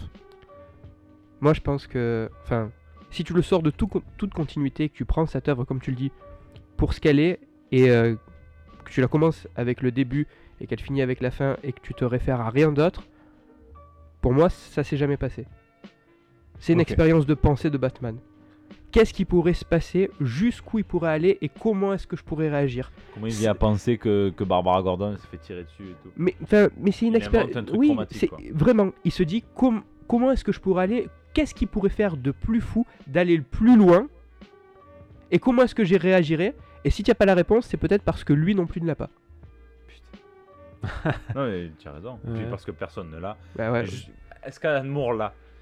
C'est ça Pas qui est sûr, hein. intéressant. Parce que Est-ce que- Brian Bolland, il a été un jour, il a dit, il a dit voilà, le Batman, euh, Batman euh, l'approche de ses mains et il a jamais fini sa phrase. Donc, Ouais. Lui aussi, il sait, il sait y faire. Bon, c'est du teasing, c'est de, de la promo, c'est comme ça. Mais euh, ouais, c'est, euh, on, on l'aura pas. Mais en tout cas, moi, c'est toujours un kiff de parler de, de The Killing Joke parce que c'est quand même une œuvre qui est.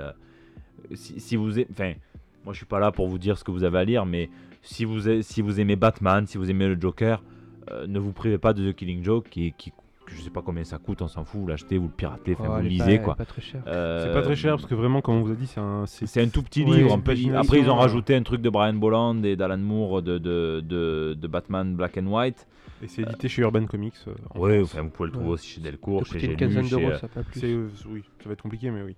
Ouais, voilà, sur le bon coin, vous pouvez le trouver. Enfin, moi, je m'en fous. Moi, je suis pas là pour vous dire ce que vous avez, où vous avez acheté. Donc, vous pouvez le pirater. Je m'en fous. Lisez-le en tout cas et dites-nous ce que vous en pensez. Exactement. Sur, euh, sur, vous avez tiens, un Twitter, toi, en plus. Bah, J'allais y venir, oui. Vous pouvez nous, nous dire ce que vous en avez pensé sur le, sur le Twitter de Dur de la, dur de la Feuille. J'allais dire Dur de la Gaufre. dur de la Feuille. Euh, et justement, bah, du coup, pour conclure, parce que du coup, merci pour ce débat, du coup, qui est Bah, très rien. intéressant sur. euh, Merci monsieur. voilà, essayez, et, enfin, lisez-le, dites-nous ce que vous en avez pensé. Si, pour vous, il est mort, il est pas mort, dites-le nous. Ça peut être intéressant. Il est mort, le Joker. Il est mort. il est mort. Pour conclure cette émission, du coup, bah, je tenais à vous remercier tous les deux. Ben, merci à Merci toi. à un toi. kiff. Je reviens quand tu veux, mon pote. Merci à vous pour Et ces- pas, ces pas quand tu deux- es scientifique, il me pose, il me met en galère, wesh. C'est lui qui m'en galère. tu vois, je- j'avance un petit truc sur un comic, c'est bim. Non, non, il est là, le boss, il est là. Voilà, donc merci, merci à vous deux. Où est-ce qu'on peut vous retrouver d'ailleurs Tiens, euh, Cédric, dis-moi. Alors moi c'est sur YouTube, sur Twitter, sur Instagram, sur Facebook, le commis des comics, un JT par semaine, un vous souvenez-vous qui arrive très très très très bientôt.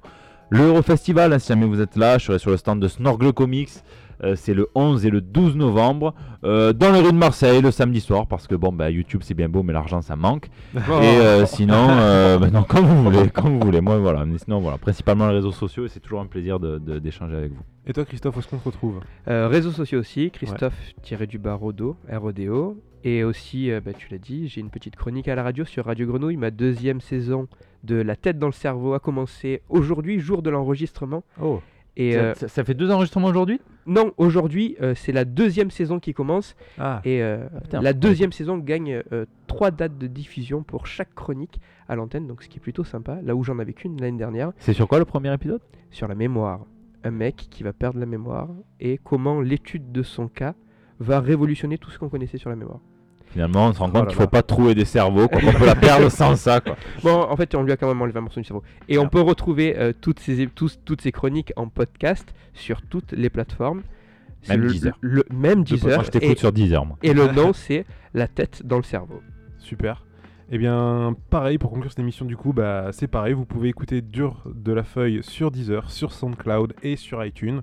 N'hésitez pas à mettre des notes euh, sur ce que vous avez pensé de l'épisode et surtout à commenter, que ce soit sur SoundCloud ou directement sur Twitter, nous interpeller. N'hésitez pas à nous proposer des sujets aussi, tout simplement, euh, si un jour euh, vous voulez parler de quelque T'as chose. pas envie de travailler, toi. Hein. T'as pas envie de chercher, toi. hein. Non, moi je suis là pour réunir des personnes qui veulent parler de choses intéressantes.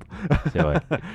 Donc voilà, n'hésitez pas. Et voilà, tout simplement, on se retrouve la prochaine fois. Ça va être à mon morceau maintenant, euh, comme à chaque fois, pour terminer l'émission.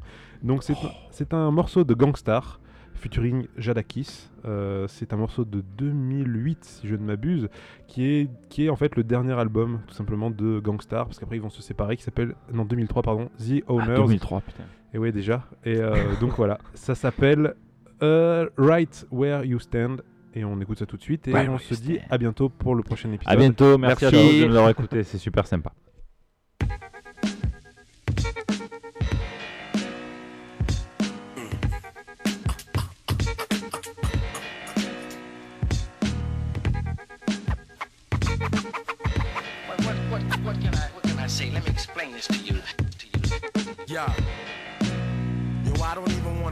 You, man. I lay you right where you stand. You can catch a few shells, one go right through your polo, man. Usually I'm dolo and I got a crazy team. Call Kiss to ride on you, watch for the laser beam. Shit, it's that OG flavor. Remind you of a corner bodega and that old E behavior. On point, but I ain't trying to scuffle with chunks. Long joints got the culture power plus the double pump. Troublesome to anyone who stands in the way. I stand on a spread. Fuck if your man's in the way. Your girl want me cause I do it better than you. The whole world wants me, nigga. I'm a legend to you. Like LL, Rakim, Ice T and them niggas. Like Cube, Snoop and Dre, I'ma be seeing them figures. Uh. It don't matter, you don't have to be liking me, man. Keep playing, you'll be laying there, right where you stand. Gun on my waist, knife in my hand. I keep telling you cowards, I'ma leave you there right where you stand. I don't wanna talk and I ain't trying to fight with your man. Trying to get it over quick, leave you right where you stand. Some say I'm trifling, sometimes I rightfully am, but I don't give a fuck. I'ma leave you right where you stand. Just mad, you'll never be as nice as I am. D block, gangstar, leave you right They where you wanna stand. know why I What? invest all my money in the haze and in the dope. Cause right now I'm currently a slave for Interscope. Respect first, then money, basic shit. If you got niggas under pressure, you can take they shit. Listen, I'ma leave you right where you stand. Have the ambulance pass your Timberlands off right to your man. Cause he pussy, he ain't gonna do nothing but look. When it come to beef, he don't wanna do nothing but cook. As soon as the chrome scope him, right there, two in the dome smoking. Kiss keep funeral homes open. I fall back, smoke an ounce in the dark. Bounce on a preem track like I bounce on a knock. Keep playing, y'all niggas are burn. And you know they say it takes something to happen for niggas to learn. Let the 40 cal give them a perm. This industry is like bacteria, and my flow is a germ. Just mad, you'll never be as nice as I am. J to the bar, and I leave you right where you stand. Uh. Gangsters, cosmetic. Keep playing, you'll be laying there, right where you stand. My people from the hood stay on the grind. Deep block, gangstar, leave you right where you stand. What? You gangsters, cosmetic. cosmetic. I see you got the fear of God in you. We'll tear your heart in two. Too bad you didn't know what you got into. Yeah, the most righteous. To Malcolm got a close likeness. My name carry weight, decapitate most vipers. Hot rhyme spitter, dime hitter, case beater. Flow is angry like I'm in your face with heaters. Chasing beavers? Nah, I never have to do that. PI till I die and I just laugh at you cats. You happy perhaps cause you got dough and bitches. But no love in the street, only for moles and snitches. Only from the meat lapping, suckers won't see it happen. Cross that line, then it's time for the heat clapping. I do my thing like a whole planet depends on me. I got game to make, Janet wanna spend on me. Some say I'm trifling and sometimes I rightfully am. Get your man, I lay him right where he stand. Gun on my waist, knife in my hand. I keep telling you cowards, I'ma leave you there right where you stand. I don't wanna talk and I ain't trying to fight with your man. Trying to get it over quick, leave you right where you stand. Some say I'm trifling, sometimes I rightfully am, but I don't give a fuck. I'ma leave you right where you stand. You just mad, you'll never be as nice as I am. D block, gangstar, leave you right where you stand. What?